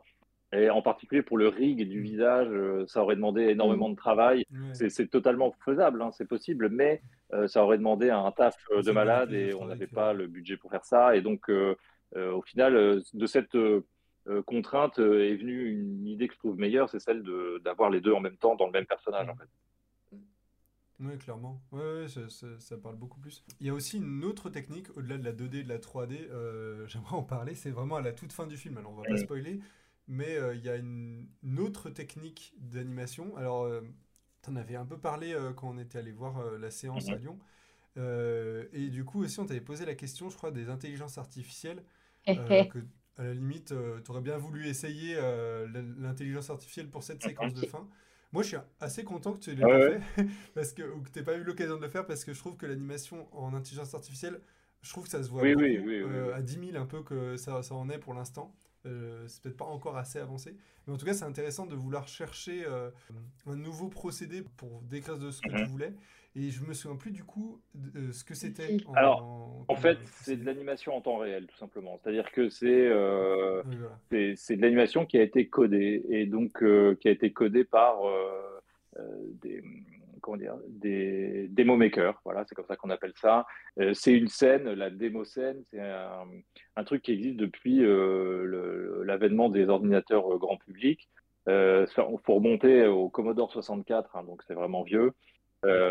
Mais qui a été, qui a explosé, qui a été vraiment, qui s'est vraiment fait connaître à l'époque de l'Amiga, c'est toujours aussi vieux, mais un peu moins, et qui a continué malgré tout derrière encore sur PC, etc c'est une culture euh, artistique underground euh, de, à la fois d'artistes et de programmeurs, dont le but était de, comment dire, de, pousser les plus loin possible les performances de ces machines pour euh, faire des démonstrations visuelles et sonores. Sous forme voilà comme ça de de de mais mais c'est un truc assez particulier parce que c'est vraiment une esthétique comme ça synthétique alors de temps en temps tu as des très belles illustrations en pixel art euh, qui étaient faites euh, comme ça euh, dans ces démos-là, mais aussi beaucoup, exemplairement, les trucs qu'on retient pour ceux qui connaissent et à qui ça parle, ça allait être des cubes transparents qui tournent sur eux-mêmes et qui rebondissent sur le sol, avec des déformations mmh. bizarres que, mmh. qu'on n'avait même pas dans les jeux vidéo. En fait, c'est des trucs où vraiment ils poussaient loin euh, des, des, équations dans leur programmation, etc. Et le, la vraie performance, c'est que c'était pas donc évidemment euh, des vidéos, parce qu'à l'époque, de toute façon, faire, mettre des vidéos sur des disquettes, c'était euh, impossible, ou alors c'était des tout petits extraits qui seraient avec des résolutions plus basses qu'un GIF aujourd'hui, mais voilà. L'ordinateur lisait, ses, calculait ses animations en temps réel. En fait. alors, le truc, c'est qu'à l'œil, ça se voit pas plus que ça, parce que tu n'avais pas une manette pour tourner autour de l'objet, mais euh, ça aurait été possible, en fait. C'était vraiment de la 3D temps réel, en fait, euh, et, parfois des animations de déformation de bitmap ou des choses comme ça. Et, euh, donc, bref, c'est toujours une scène qui existe encore aujourd'hui, et d'une certaine manière, c'est Cyril Lambin qui le, qui le vulgarise comme ça, et j'aime bien sa manière de le, de le formuler, c'est de dire que en fait c'est presque des clans de, de, de taggers euh, numériques en fait quelque part. C'est des gens qui faisaient ça. Et, euh, qui, pouvaient se clasher entre eux, mais en même temps euh, s'apprécier, etc. Ils s'envoyaient des messages par démo interposés, etc. Et c'est une scène qui est très européenne en fait. Hein. C'est pas un truc qui, est, qui, a tellement existé aux États-Unis ou au Japon, où c'était plus une scène qui était, enfin au Japon c'était plus le l'équivalent du doujin mais euh, numérique quoi. C'est-à-dire ça va être des euh, des, euh, des, jeux vidéo amateurs en gros. Et aux États-Unis c'est vite mhm. arrivé sur le shareware les freeware et le shareware et, exemplairement ça a donné Doom par exemple. Wolfenstein ces, jeux-là viennent de ces scènes underground mais qui étaient plus des vrais jeux au final. Alors que en Europe, on était plus dans ce délire un petit peu artiste bizarre qui font ça pour, le, pour la forme, quoi. Et donc, ouais, c'est un truc qui m'a toujours fasciné et qui, en moi, évoque une esthétique euh, ordinateur, pour le dire aussi euh, bêtement que ça. Et donc, c'est ça que je voulais, c'était à la fois euh, retrouver ça pour illustrer ce moment particulier du film qu'on ne dévoilera pas. Le fait que c'est du temps réel, je me suis dit, ça, c'est l'occasion aussi d'avoir le frame rate qu'on veut dans cette séquence. Et ah. mon espoir premier, c'était d'avoir une séquence qui était à une, une, un framerate supérieur à tout le reste du film pour euh, d'un seul coup donner l'impression aux spectateurs et aux spectatrices qu'ils allaient accéder à un, pan de réalité qui était euh, au-delà de, de ce incroyable. Mais, euh, mais j'avais pas le, on n'a pas eu le budget pour faire ça non plus, encore une fois, parce qu'on est des pauvres. Et donc, on, a dû, on a dû rester sur du 24 images secondes tout le long. Après, tu vois, tu captures le truc. Alors, il faut que j'écrive aux, aux, aux démo makers qui ont fait cette séquence et dont le groupe s'appelle Style, S-T-I-2-L. Il y a d'autres démos d'eux sur YouTube. Hein. vous pouvez, ils ont une playlist avec leur travail. Je vais les recontacter pour leur demander s'il y a moyen de de, réexporter le truc euh, en 60 images par seconde ou en 120 ou j'en sais rien pour, pour l'édition Blu-ray. Il semblerait que ce soit possible de faire ça sur Blu-ray. En chapitrant le film, tu vois. Mais bon, voilà. Ouais, ouais. Ok, Putain, super intéressant. Puis nous, on, mettra sur euh, Instagram euh, le, le, lien vers, vers leur chaîne YouTube. ouais, pour, on partagera ça. Pour pouvoir partager. pour euh, après, peut-être on va passer aux voix et à la mhm. musique, euh, un peu avancer. Mais euh, je retrouve un thème en particulier qui rejoint un petit peu, on va dire, un peu certains clips, Last Man et Mars Express, c'est un peu la déformation des mhm. corps. Il y a quelque chose où, bah, dans le clip, il, saute dans la piscine et, et elle est contaminée et voilà, il se passe ce qui se passe. Last Man, il y a aussi cette idée de... il y a de la drogue, etc., qui déforme euh, tout leur corps. Et ici, il y a les organiques qui, euh, donc c'est un peu son. Euh, les nouveaux robots, c'est pas vraiment ça, c'est une espèce de nouvelle mhm. Technologie. et on comprend pas exactement ce que c'est. Et d'ailleurs, c'est assez dégueulasse. et, mais ouais, ouais, il y, a quelque chose qui se retrouve. Est-ce que c'est quelque chose. Tu fais pas attention, c'est comment dire, c'est comme ça, ça se retrouve dans tes productions de manière en fait pas prévue, mais voilà. Ou euh, c'est quelque chose que je sais pas, c'est quelque chose que tu tiens à, dont tu tiens à parler dans tes films mmh, euh, C'est un mix des deux, je dirais. Euh. Alors dans dans Last Man, là tu faisais référence à la drogue qui déforme les corps, mais ça je pense c'est plus dans la saison 2. moi, mais, mais cela dit, dans la saison 1, il y a aussi une forme de body horror. Hein. Il y a des transformations de, de, les Roitelets notamment se, se, transforment. Siri, elle a ce problème-là aussi. Euh, mais non, alors déjà, c'est un truc que j'adore dans les films, hein, quand euh, le corps humain il est en mutation et tout. Euh, moi, je pense que c'est lié à, un rapport au corps que je dois avoir qui est compliqué et que j'ai besoin de, d'extravertir, j'allais dire, de, de, rendre thématique. maintenant, je le fais pas consciemment au sens où je me dis pas à chaque, à chaque nouveau projet. maintenant, il me faut absolument mon ingrédient euh, body horror ou euh, transformation. C'est ma petite voilà. dose C'est, je crois. Euh... Non, ça se fait assez naturellement ou parfois j'ai peut-être pas plus d'idées que ça en fait. Et il n'y a que comme ça que j'arrive à exprimer euh, certaines idées euh, parce que je n'avais pas trouvé mieux. La technologie euh, avec ces espèces de, d'organismes, c'est ça, les organiques, c'est assez justifié, je trouve, dans l'univers. C'est un truc où en fait on, on, on est allé au, enfin, la, technologie a atteint un plafond de verre, donc du coup on essaye de, de, de, de traverser le plafond de verre en allant ailleurs et en, en, en prenant ailleurs. Donc en fait, c'est il y a, y a, quelque chose, je trouve, en fait, d'assez logique euh, euh, dans le truc et super, euh, super clever, quoi. C'est, en tout cas, c'est... Puis tout est tellement synthétique. c'est le cheminement qu'on a eu. Que d'avoir quelque chose de C'est le cheminement qu'on a eu, c'est-à-dire qu'en fait, ils arrivent à un plafond de verre et du coup, ils font le tour du compteur, ils en reviennent au biologique. Mmh. Mais biologique, ils ont en fait abandonné depuis longtemps. Et donc aussi, je trouve que ça, ça dit un truc sur ce monde stérile qui a besoin de retrouver de la biologie mais sa manière de le retrouver est déglinguée en fait. Et donc, euh, une forme parce que voilà, il y, a un refoulé voilà qui, qui ressurgit effectivement. Et, euh, et, voilà, et en même temps, c'est aussi une manière pour nous de dire que cette euh, course à, au, comment dire, qui est liée au principe d'obsolescence programmée décrit dans le film, que cette course à la aux nouvelles occurrences technologiques pour vendre toujours plus de trucs et, euh, et jeter euh, l'ancien matériel, etc. Euh, voilà, c'est aussi une, un peu une parodie de ça, quoi. ça, ça prend des proportions cauchemardesques, en fait. Oui, oui, complètement. c'est bien fait. mais ouais, en tout cas, pour le casting vocal, donc on a Léa Drucker, Mathieu Amalric, on a Daniel Njolobé. Euh, déjà, euh, pourquoi ces choix euh, d'actrices qui sont bien connus dans le cinéma Alors, ça dépend. tout le monde n'est pas connu pareil.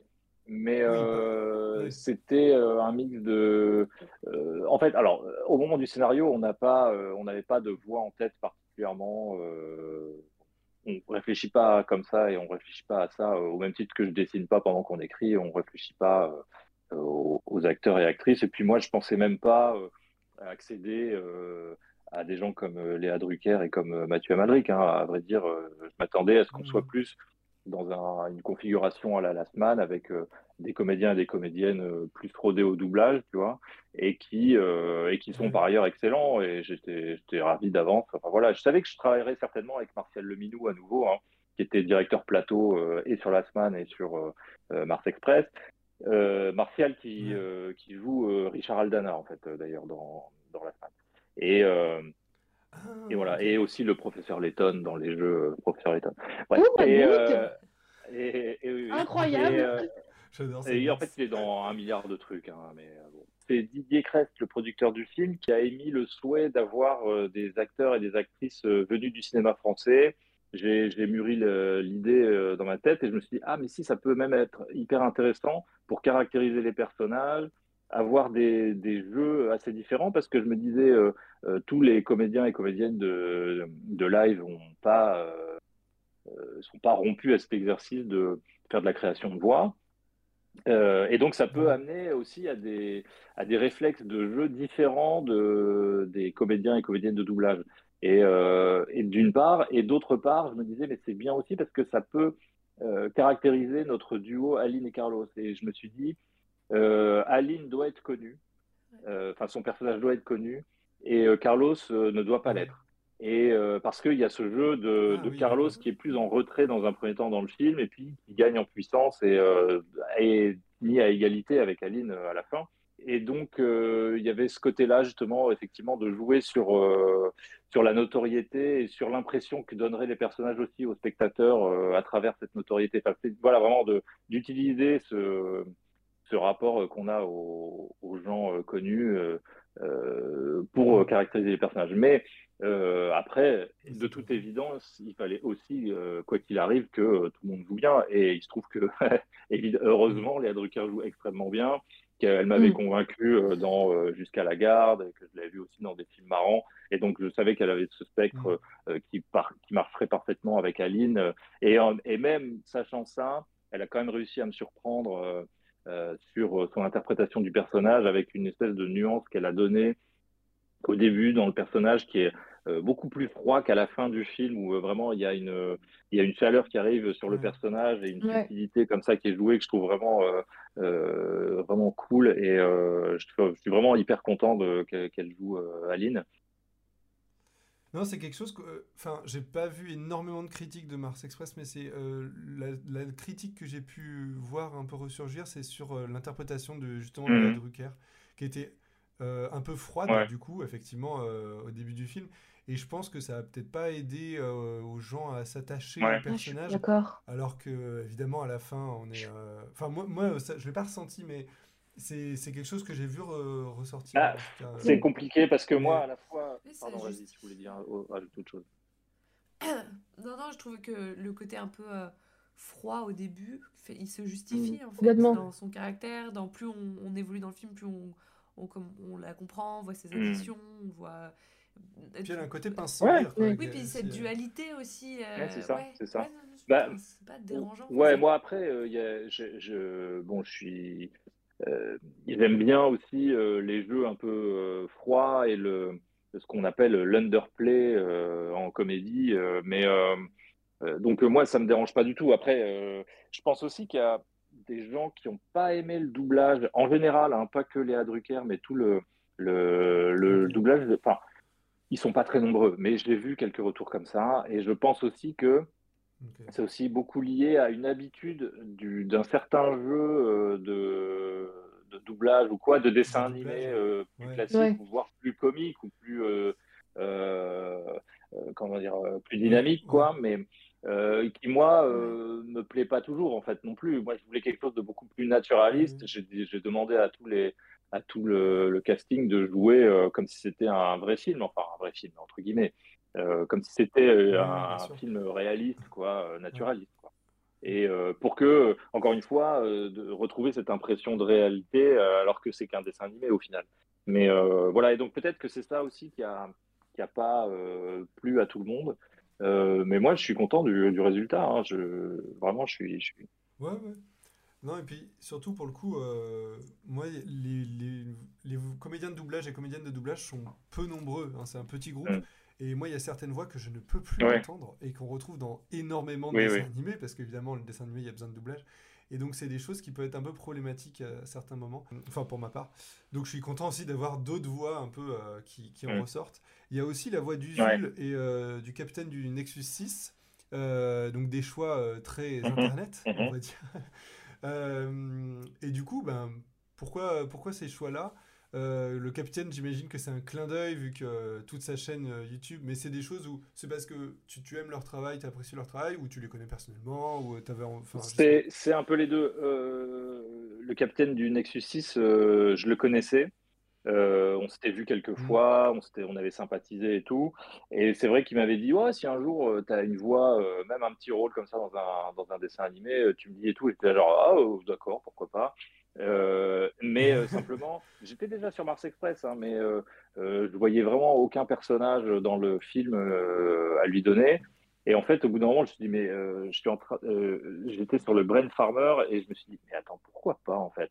Alors que je n'y pensais pas parce qu'ils n'ont pas du tout le même physique et que j'étais en train de faire des associations d'idées juste par le physique, alors que moi, ce qui me semblait intéressant, c'est que ce personnage de Brent Farmer était complètement en représentation comme un vendeur de bagnole et tout, et que euh, le capitaine du Nexus 6, justement, lui, quand il joue, il est aussi comme ça, un peu outrancier et tout ça. je me dis, ah, il pourrait le faire, en fait, comme ça, euh, ça, pourrait passer. Euh, et, puis je me disais, c'est marrant, c'est un contre-emploi un peu en même temps, physiquement parlant, quoi. Donc, et donc, ça m'a amusé de lui proposer. Et euh, il, a, il a dit oui direct et tout. Puis en effet, il y a un truc un peu euh, euh, rigolo du fait que sa chaîne c'est que de la SF et que voilà, il est dans un film de SF, c'est marrant. Et pour Usul, je le connaissais pas si bien, mais on a pendant le confinement, on s'était retrouvé à jouer à Gartic Phone en ligne avec des amis, parce qu'on a des amis communs.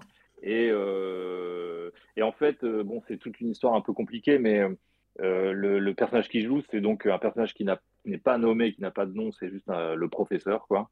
Euh, et euh, il y avait ce truc de le modèle de ce personnage, c'était en fait c'est presque un résidu du premier personnage qu'on avait dans notre proto scénario, puisque à cette époque-là, comme je le disais plus tôt, c'était un personnage, une espèce de grand échalasse maladroit et tout, et qu'on avait en tête une sorte de Jeff Goldblum, et donc j'avais toujours un peu Jeff Goldblum en tête, et, et je me suis souvenu de Usul qui, dans une FAQ du... Qui est le Jeff Goldblum français. Oui, oui, bien sûr, bien sûr. Oui, alors, oui c'est ça. Mais je me suis souvenu que Usul, il avait imité Jeff Goldblum de Jurassic Park dans une vidéo du JDG et ah, euh, qui avait fait marrer à l'époque. Euh, du joueur du grenier, c'est vrai. et en fait, euh, voilà, du coup, c'est ça, ça m'a fait tilt à ce moment-là et je lui ai proposé et il m'a dit oui tout de suite et voilà. Et encore une fois. Ouais, parce qu'en plus, il joue bien sur Oui, oui, oui. Et en, oui, oui, très bien. Les deux, je suis très content de ce qu'ils ont fait. En plus, ils se sont bien marrés à le faire. J'étais content.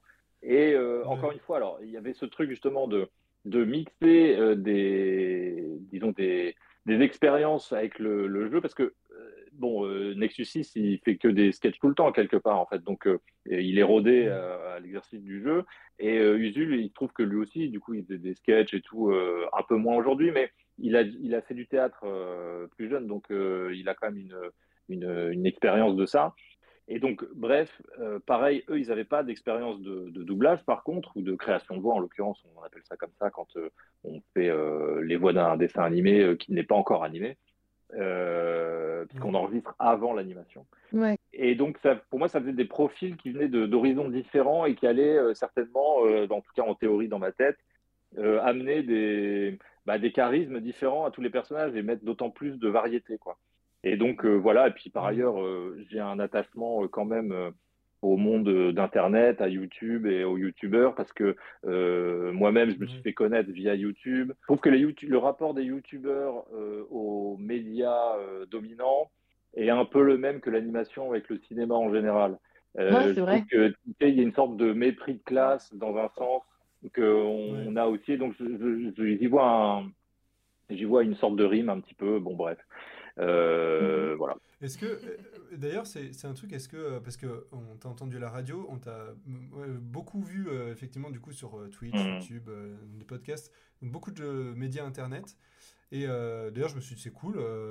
et en plus, c'est hyper intelligent parce que je trouve qu'il y a d'autant plus de résonance et peut-être d'autant plus un public sur mmh Internet. Et par contre, est-ce que tu as fait des plateaux télé ou des choses comme ça J'ai fait aucun plateau télé, non. Le plus loin que je suis allé dans les médias légitimes, c'est la radio. voilà. Mais ce qui est pas mal hein, déjà. Euh, j'ai fait France Inter et France Culture. Euh, France puis, euh, Culture, je pense que j'ai fait quelques radios régionales aussi quand même. Mais disons dans les, les, les, mastodontes un peu, c'est ça que j'ai fait. J'ai fait CNews et Sud bah, Il y, a eu, y, a eu, y a été question à un moment donné d'aller de, d'aller peut-être à tout pas à mon poste et j'ai fait genre ouais, non. Ah oh là là, En vrai, euh, c'est un questionnement. Mais, la question euh, était. Euh, la question, quand elle m'a été posée, c'était genre euh, si on a si on, on teste euh, d'aller, euh, toi tirer à TPMP ou c'est trop le démon Enfin, dans la question, il y avait déjà la réponse. Donc genre oui, oui, il reste deux personnes sur Terre. non. Et sinon, donc pour peut-être finir avec la, la musique, elle, donc elle est de Fred Avril. Il avait aussi fait Last Man. Il a bossé sur les culottés. Et sinon, c'est pas mal de séries et de films en live action. Euh, il y a aussi Philippe mhm. Montaille. Euh, qui, a, qui a fait Like, Share and Die. Euh, c'était deux, deux, épisodes que tu avais réalisés, il me semble. non, c'est Merci Satan, peut-être que tu veux dire. Ah, peut-être. C'est un truc que j'ai vu sur IMDB, je connaissais pas du tout. Donc c'est peut-être le titre ah, anglais. Ou, non, non, non, le titre anglais, c'est Merci Satan. Mais je pense que ça faisait peut-être partie d'un ensemble de, de programmes ah, qui oui, peut-être Like, Share and Die. Euh, mais dont je me souviens pas, euh, en tout cas. Mais nous, notre notre segment là-dedans, c'était euh, Merci Satan. En fait, en quatre épisodes, il avait fait la moitié des épisodes et l'autre, c'était Claire. Donc ça, ça je pense que ça ressemble à ça. Et en tout cas, la musique, elle est hyper immersive. Euh, elle est très prenante aussi. Moi, ça m'a rappelé des vibes de la semaine où j'étais ah ouais, c'est vrai que c'était bien. et euh, ça, je trouve ça amplifie, bah, ça amplifie vachement mhm. l'action ou la, la, scène en, général. Euh, et du coup, c'était quoi les intentions bah, Je pourrais te dire mon intention, mais la vérité, c'est qu'ils n'ont pas finalement suivi cette intention. ils en ont fait qu'à leur tête. Enfin, ils en ont fait leur interprétation, disons, mais au moins ça les a aiguillés sur une, euh, sur une note qui était que euh, je voulais pas une musique qui soit. Euh, parce qu'en fait, voilà, j'avais l'impression que le, le, le, stéréotype de musique de SF, c'est soit la musique classique ou orchestrale, soit mmh. la musique de synthé. donc, soit on est Star Wars, soit on est Blade Runner, quoi. Et, et moi, je voulais me retrouver dans un truc euh, où on n'arrive pas à distinguer les instruments. En fait, c'est ça que je leur avais dit, euh, que je voulais, euh, d'une certaine manière, créer des instruments de toutes pièces, à savoir en mixant. C'est-à-dire qu'un instrument aurait été composé de deux, un qui serait analogique et un autre qui serait numérique, et que par le mixage de ces deux instruments qui jouent la même chose, ça en fait un nouveau et que tous les instruments utilisés soient constitués comme ça euh, d'une double nature euh, bah, pour rejoindre les, thématiques du film en fait. Euh, et, donc je leur avais dit ça et puis, ah ouais ouais trop bien. Mais en fait je crois que c'était peut-être trop ambitieux ou ça les a bloqués ou j'en sais rien. Mais au final ils ont trouvé des instruments un peu bizarres et inattendus comme le cristal bâché. Et ils ont aussi finalement mélangé. C'est-à-dire qu'il y a à la fois des synthés mais il y a à la fois aussi du du violoncelle, euh, de la contrebasse, des choses comme ça. Euh, il y, a, des vrais instruments, enfin des vrais, des instruments analogiques, quoi, on va dire, mixés, mm. et voilà, quoi.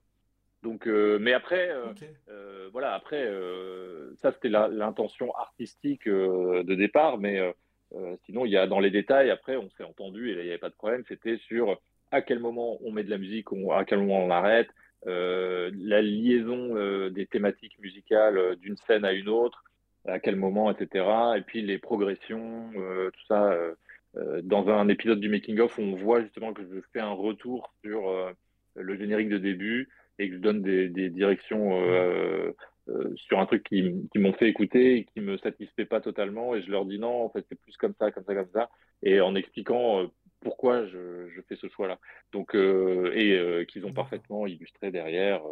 voilà, mais, mais c'est vrai que c'est aussi un peu des fois compliqué de discuter de musique et d'intention musicale et de comment améliorer un truc ou comment le changer ou, ou dire pourquoi ça nous plaît pas et ou pourquoi ça nous plaît hein, d'ailleurs. Même ça aussi c'est compliqué parce que euh, bah, la musique c'est assez intangible, c'est tellement abstrait. Euh, et, c'est vrai que souvent, euh, un des, une des blagues, c'est que quand des, des, gens qui ne savent pas parler dessin vont parler dessin, ils vont utiliser un vocabulaire musical, parler d'harmonie des couleurs, de choses comme ça. Alors que quand tu connais pas la musique, tu vas dire il faudrait quelque chose de plus coloré là en fait euh, dans ta musique. il y a une espèce d'inversion de champ lexical euh, bizarre. Et donc euh, bon, tu te retrouves toujours à essayer de d'imager et de trouver des manières de d'exprimer ton intention et c'est assez c'est pas toujours facile mais c'est finalement assez marrant quoi. et il y a des choses que avec le recul, tu aurais fait différemment ou des choses que tu aimerais revoir euh, sur le film ou quoi ou, euh? Ça va s'arrêter là. voilà. Eh ben, merci d'avoir suivi l'émission. je vais, je vais pas rentrer dans les détails parce que euh, je veux pas influencer les spectateurs. J'ai fait cette expérience. J'ai fait cette expérience euh, parce que j'ai fait beaucoup d'avant-premières avec le film. Et il y a des moments où j'ai dit avant la séance à certains spectateurs, voilà, je suis pas content de ça dans le film. Et euh, immédiatement, à la fin du film, c'est vrai que, ouais, j'aurais pas fait ça. enfin, ils étaient d'accord avec moi. Ah et, j'ai fait l'expérience aussi de ne pas le dire. Alors, Alors, c'était pas les mêmes spectateurs, évidemment, c'était d'autres, mais d'essayer de, de, trouver un, un, angle pour parler du sujet, mais, de, mais en disant l'inverse, disons. Et euh, à la sortie, bah, ils étaient convaincus que j'avais raison aussi. Enfin, tu vois, donc c'est un peu compliqué. Je veux, je veux pas euh, dire, euh, voilà, j'aurais changé. Je le dirai plus tard, bien plus tard. Ah, et et je le, en fait, je le dirai plus tard à travers mon prochain film, je pense. C'est-à-dire que je que j'ai que j'ai ce que je regrette sur ce film, je vais essayer de le de le contrebalancer dans le prochain. Et à, vrai dire, c'est euh, même tout l'intérêt, quoi. Je veux dire, euh, euh, tu fais un, projet suivant pour améliorer d'une certaine manière soit tes, tes, capacités narratives, soit quoi. Mais au moins, ça me donne des motivations aussi pour, pour continuer. si j'avais fait le film parfait, bah, j'arrêterais, quoi. bah, c'est un peu ça. C'est tout pour moi, je me retire. Oui, voilà, c'est ça. Mais après, euh, ok, j'allais exactement aller là. C'est que euh, je comprends tout à fait Miyazaki qui veut arrêter à chaque fin de film, en fait. mais moi, sauf que moi, je suis encore euh, pire que lui, donc mieux. C'est que dès le premier film, j'ai déjà envie d'arrêter, en fait. J'attends pas mon porco rosso. Mais du coup, t'as d'autres. T'as d'autres projets euh, de, euh, de, de, films ou de, de séries euh, par la suite? Bah oui. oui, oui, oui. J'ai une fois de plus. J'ai un prochain, j'ai une idée pour un prochain film. Alors, ça veut pas dire que c'est ça qui se fera, vu qu'il y a plusieurs inconnus qui sont soit le film se fait pas parce que ça plaît à personne, soit peut-être je vais changer d'avis aussi, j'en sais rien. Mais on a commencé à gamberger avec Laurent. Sarfati, toujours le même. Mhm. Euh, mais on n'a encore rien couché sur le papier, on n'a rien noté encore. Euh, on a été interrompu par la promo où j'étais tellement en vadrouille dans toute la France euh, tous les deux jours, voire tous les jours, que je ne pouvais pas me poser. Puis maintenant, je, maintenant que ça se calme, vous êtes l'avant-dernière interview française. Mmh. Il m'en reste encore une le 20 décembre pour une radio de Caen, je crois. Et puis, et puis je suis en vacances jusqu'à fin janvier où là, ça va être la promo internationale, ça ne s'arrête jamais, au secours.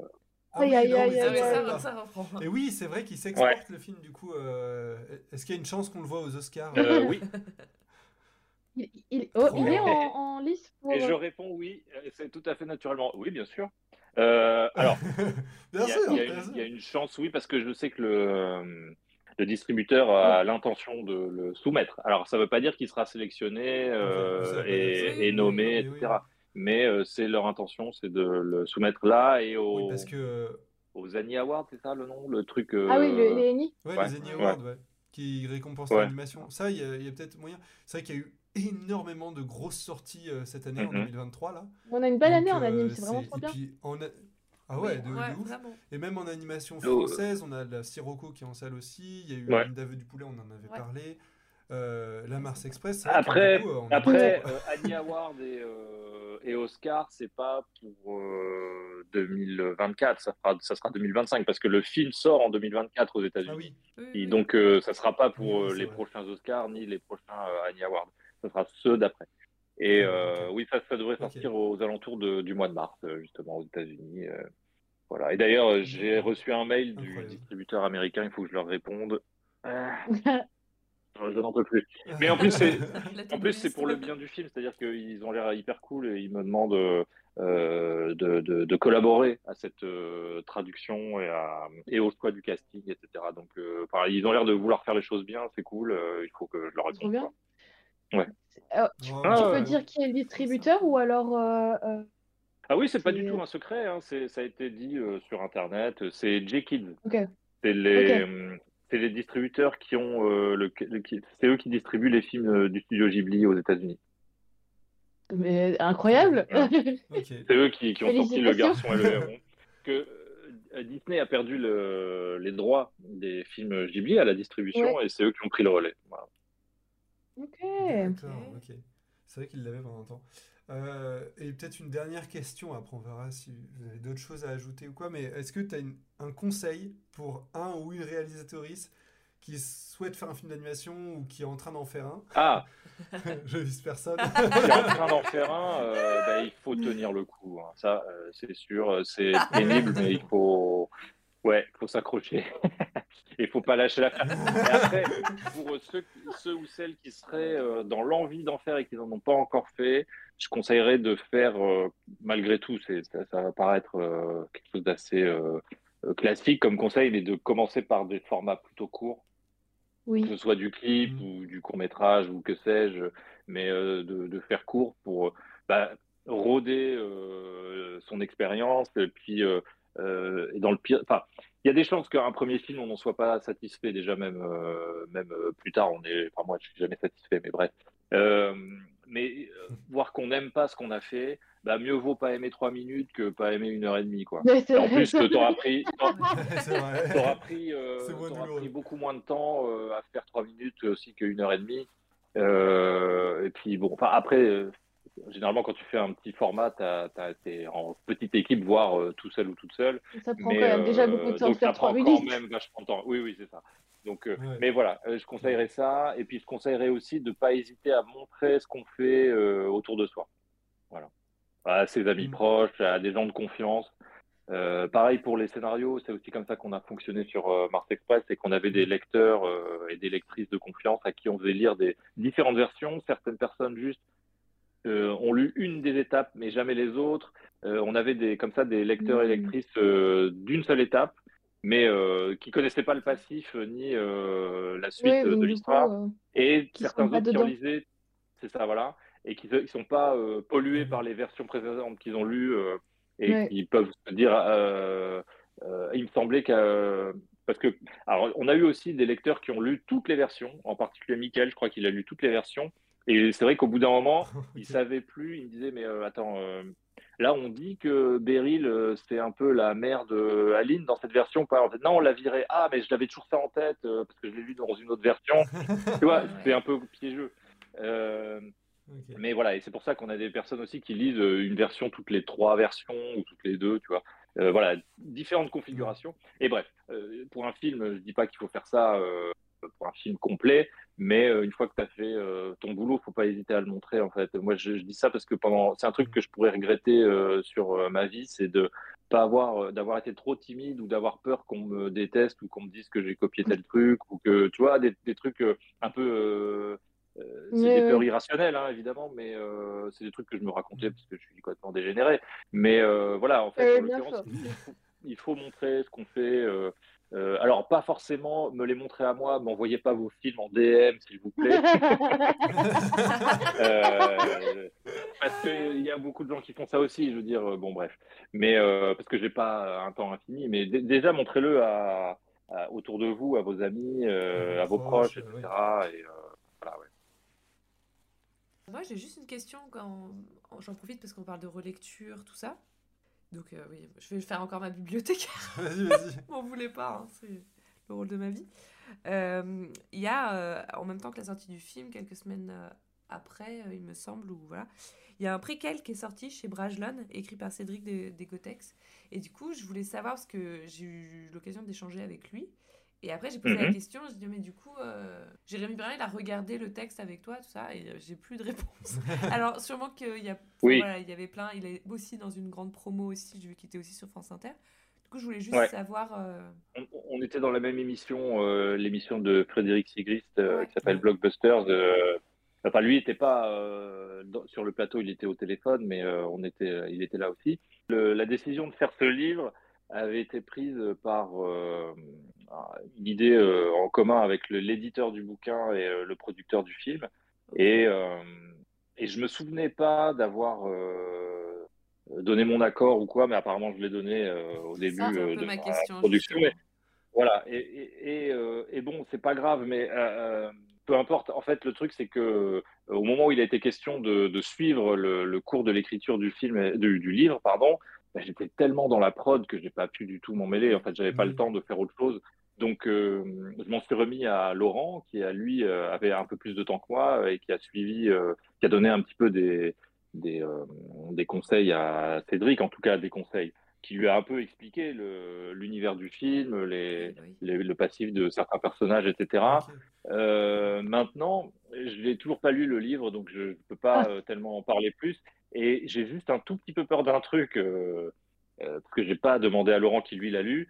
Je, je, me dis que Laurent, il a dû oublier des idées euh, ou s'inventer des histoires que, dont on n'avait jamais parlé. Et, et j'ai peur que les personnages aient des caractères ou des histoires qui leur arrivent dans le bouquin euh, qui ne soient pas du tout ce qu'on s'était raconté en fait. Ouais. Ah oui, d'accord. Mais parce que Laurent, il a une tendance à avoir une mémoire de poisson rouge, oublier des trucs, machin, et puis, euh, puis, euh, et puis euh, en fait, s'en foutre, et puis partir dans d'autres idées, et voilà. Mais ça fait que j'appréhende la lecture du livre pour, sur cet aspect-là, genre ah je reconnais pas mes personnages ou ah j'aurais pas fait ça. Je pense que, de toute façon ça, ça, doit te faire bizarre parce que oui, c'est ça. De toute façon, je pourrais pas m'empêcher de penser, j'aurais pas fait ça. Mais... Bah, c'est ça. Moi, du coup, j'étais hyper interloquée parce que c'est sorti Enfin, c'est un préquel, c'est sorti complètement dans, dans la suite. Et j'étais à bon, mais du coup, mm. l'auteur, il a forcément eu accès. Euh, euh, bah, j'avais accès, avant, mais. Quoi, donc, euh, Oui, oui, oui. Il en fait, il avait accès au scénario. C'est ce qu'il expliquait sur France Inter, c'est qu'il avait, il avait lu le scénario. Il n'avait pas vu beaucoup de visuels, en l'occurrence. si bien qu'il était obligé de se baser sur bah, une idée assez virtuelle de l'univers du, du film que c'était juste de la description et des dialogues. Bon, voilà.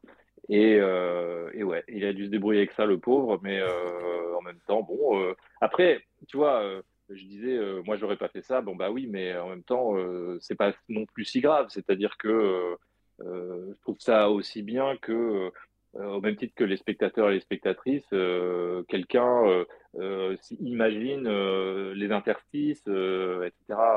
Maintenant, voilà.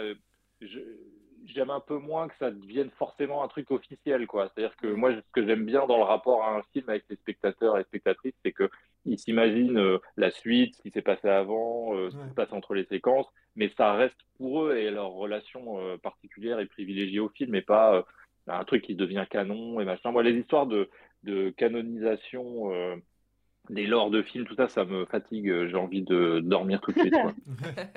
Ça va. Bah, on a parlé euh, pas hein, mal de euh, temps. D'avoir fait un film super. non, c'était en tout cas. Euh, Merci. C'était un très bon moment. Peut-être qu'on verra les défauts dans quelques années quand tu les auras dit. et, bah, merci surtout, merci beaucoup à toi d'avoir participé à l'émission et d'avoir accepté l'invitation. Merci beaucoup. Merci. Bah, je vous en prie. Je vous en prie, ça me fait plaisir. C'est un, un, podcast que j'écoute régulièrement, donc content d'être invité. Merci beaucoup. Merci euh, beaucoup. Où est-ce qu'on peut te retrouver si tu as envie qu'on te retrouve quelque part? Me retrouvez pas en fait. Baisse les yeux en fait. Arrêtez de stalker les gens comme ça. non mais si c'est facile, je suis sur euh, la plupart des réseaux sociaux. Mais euh, oui, oui, c'est qu'en ce moment, comme j'ai beaucoup de notifs et de gens qui se glissent dans mes DM pour me demander euh, des dessins pour leur ami à Noël ou pas quoi, ah calmez-vous quoi. Non, mais j'entends que c'est des gens qui se rendent pas compte. pas, je le prends pas mal, mais je sais jamais quoi leur répondre. Enfin, j'ai l'impression de passer pour un salaud de dire non, mais bref, c'est bah compliqué. Et eh ben en tout cas, euh, Mars Express est encore en salle en ce moment, euh, donc euh, peut-être peut-être au montage de la vidéo, enfin de l'épisode, peut-être que ça sera encore en salle. On espère, je vais faire mieux. et on se dépêche.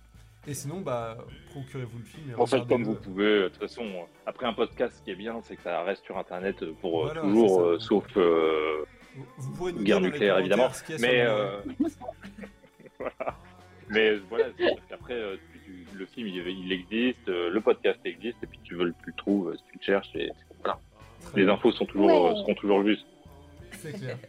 Euh, et ben merci à tous et à toutes euh, d'avoir participé à l'émission. merci à toi Antoine. Et puis à plus. Hein. Retrouvez-nous sur Twitch, Instagram, etc. Et puis gros bisous. Salut. Bisous. bisous. Salut.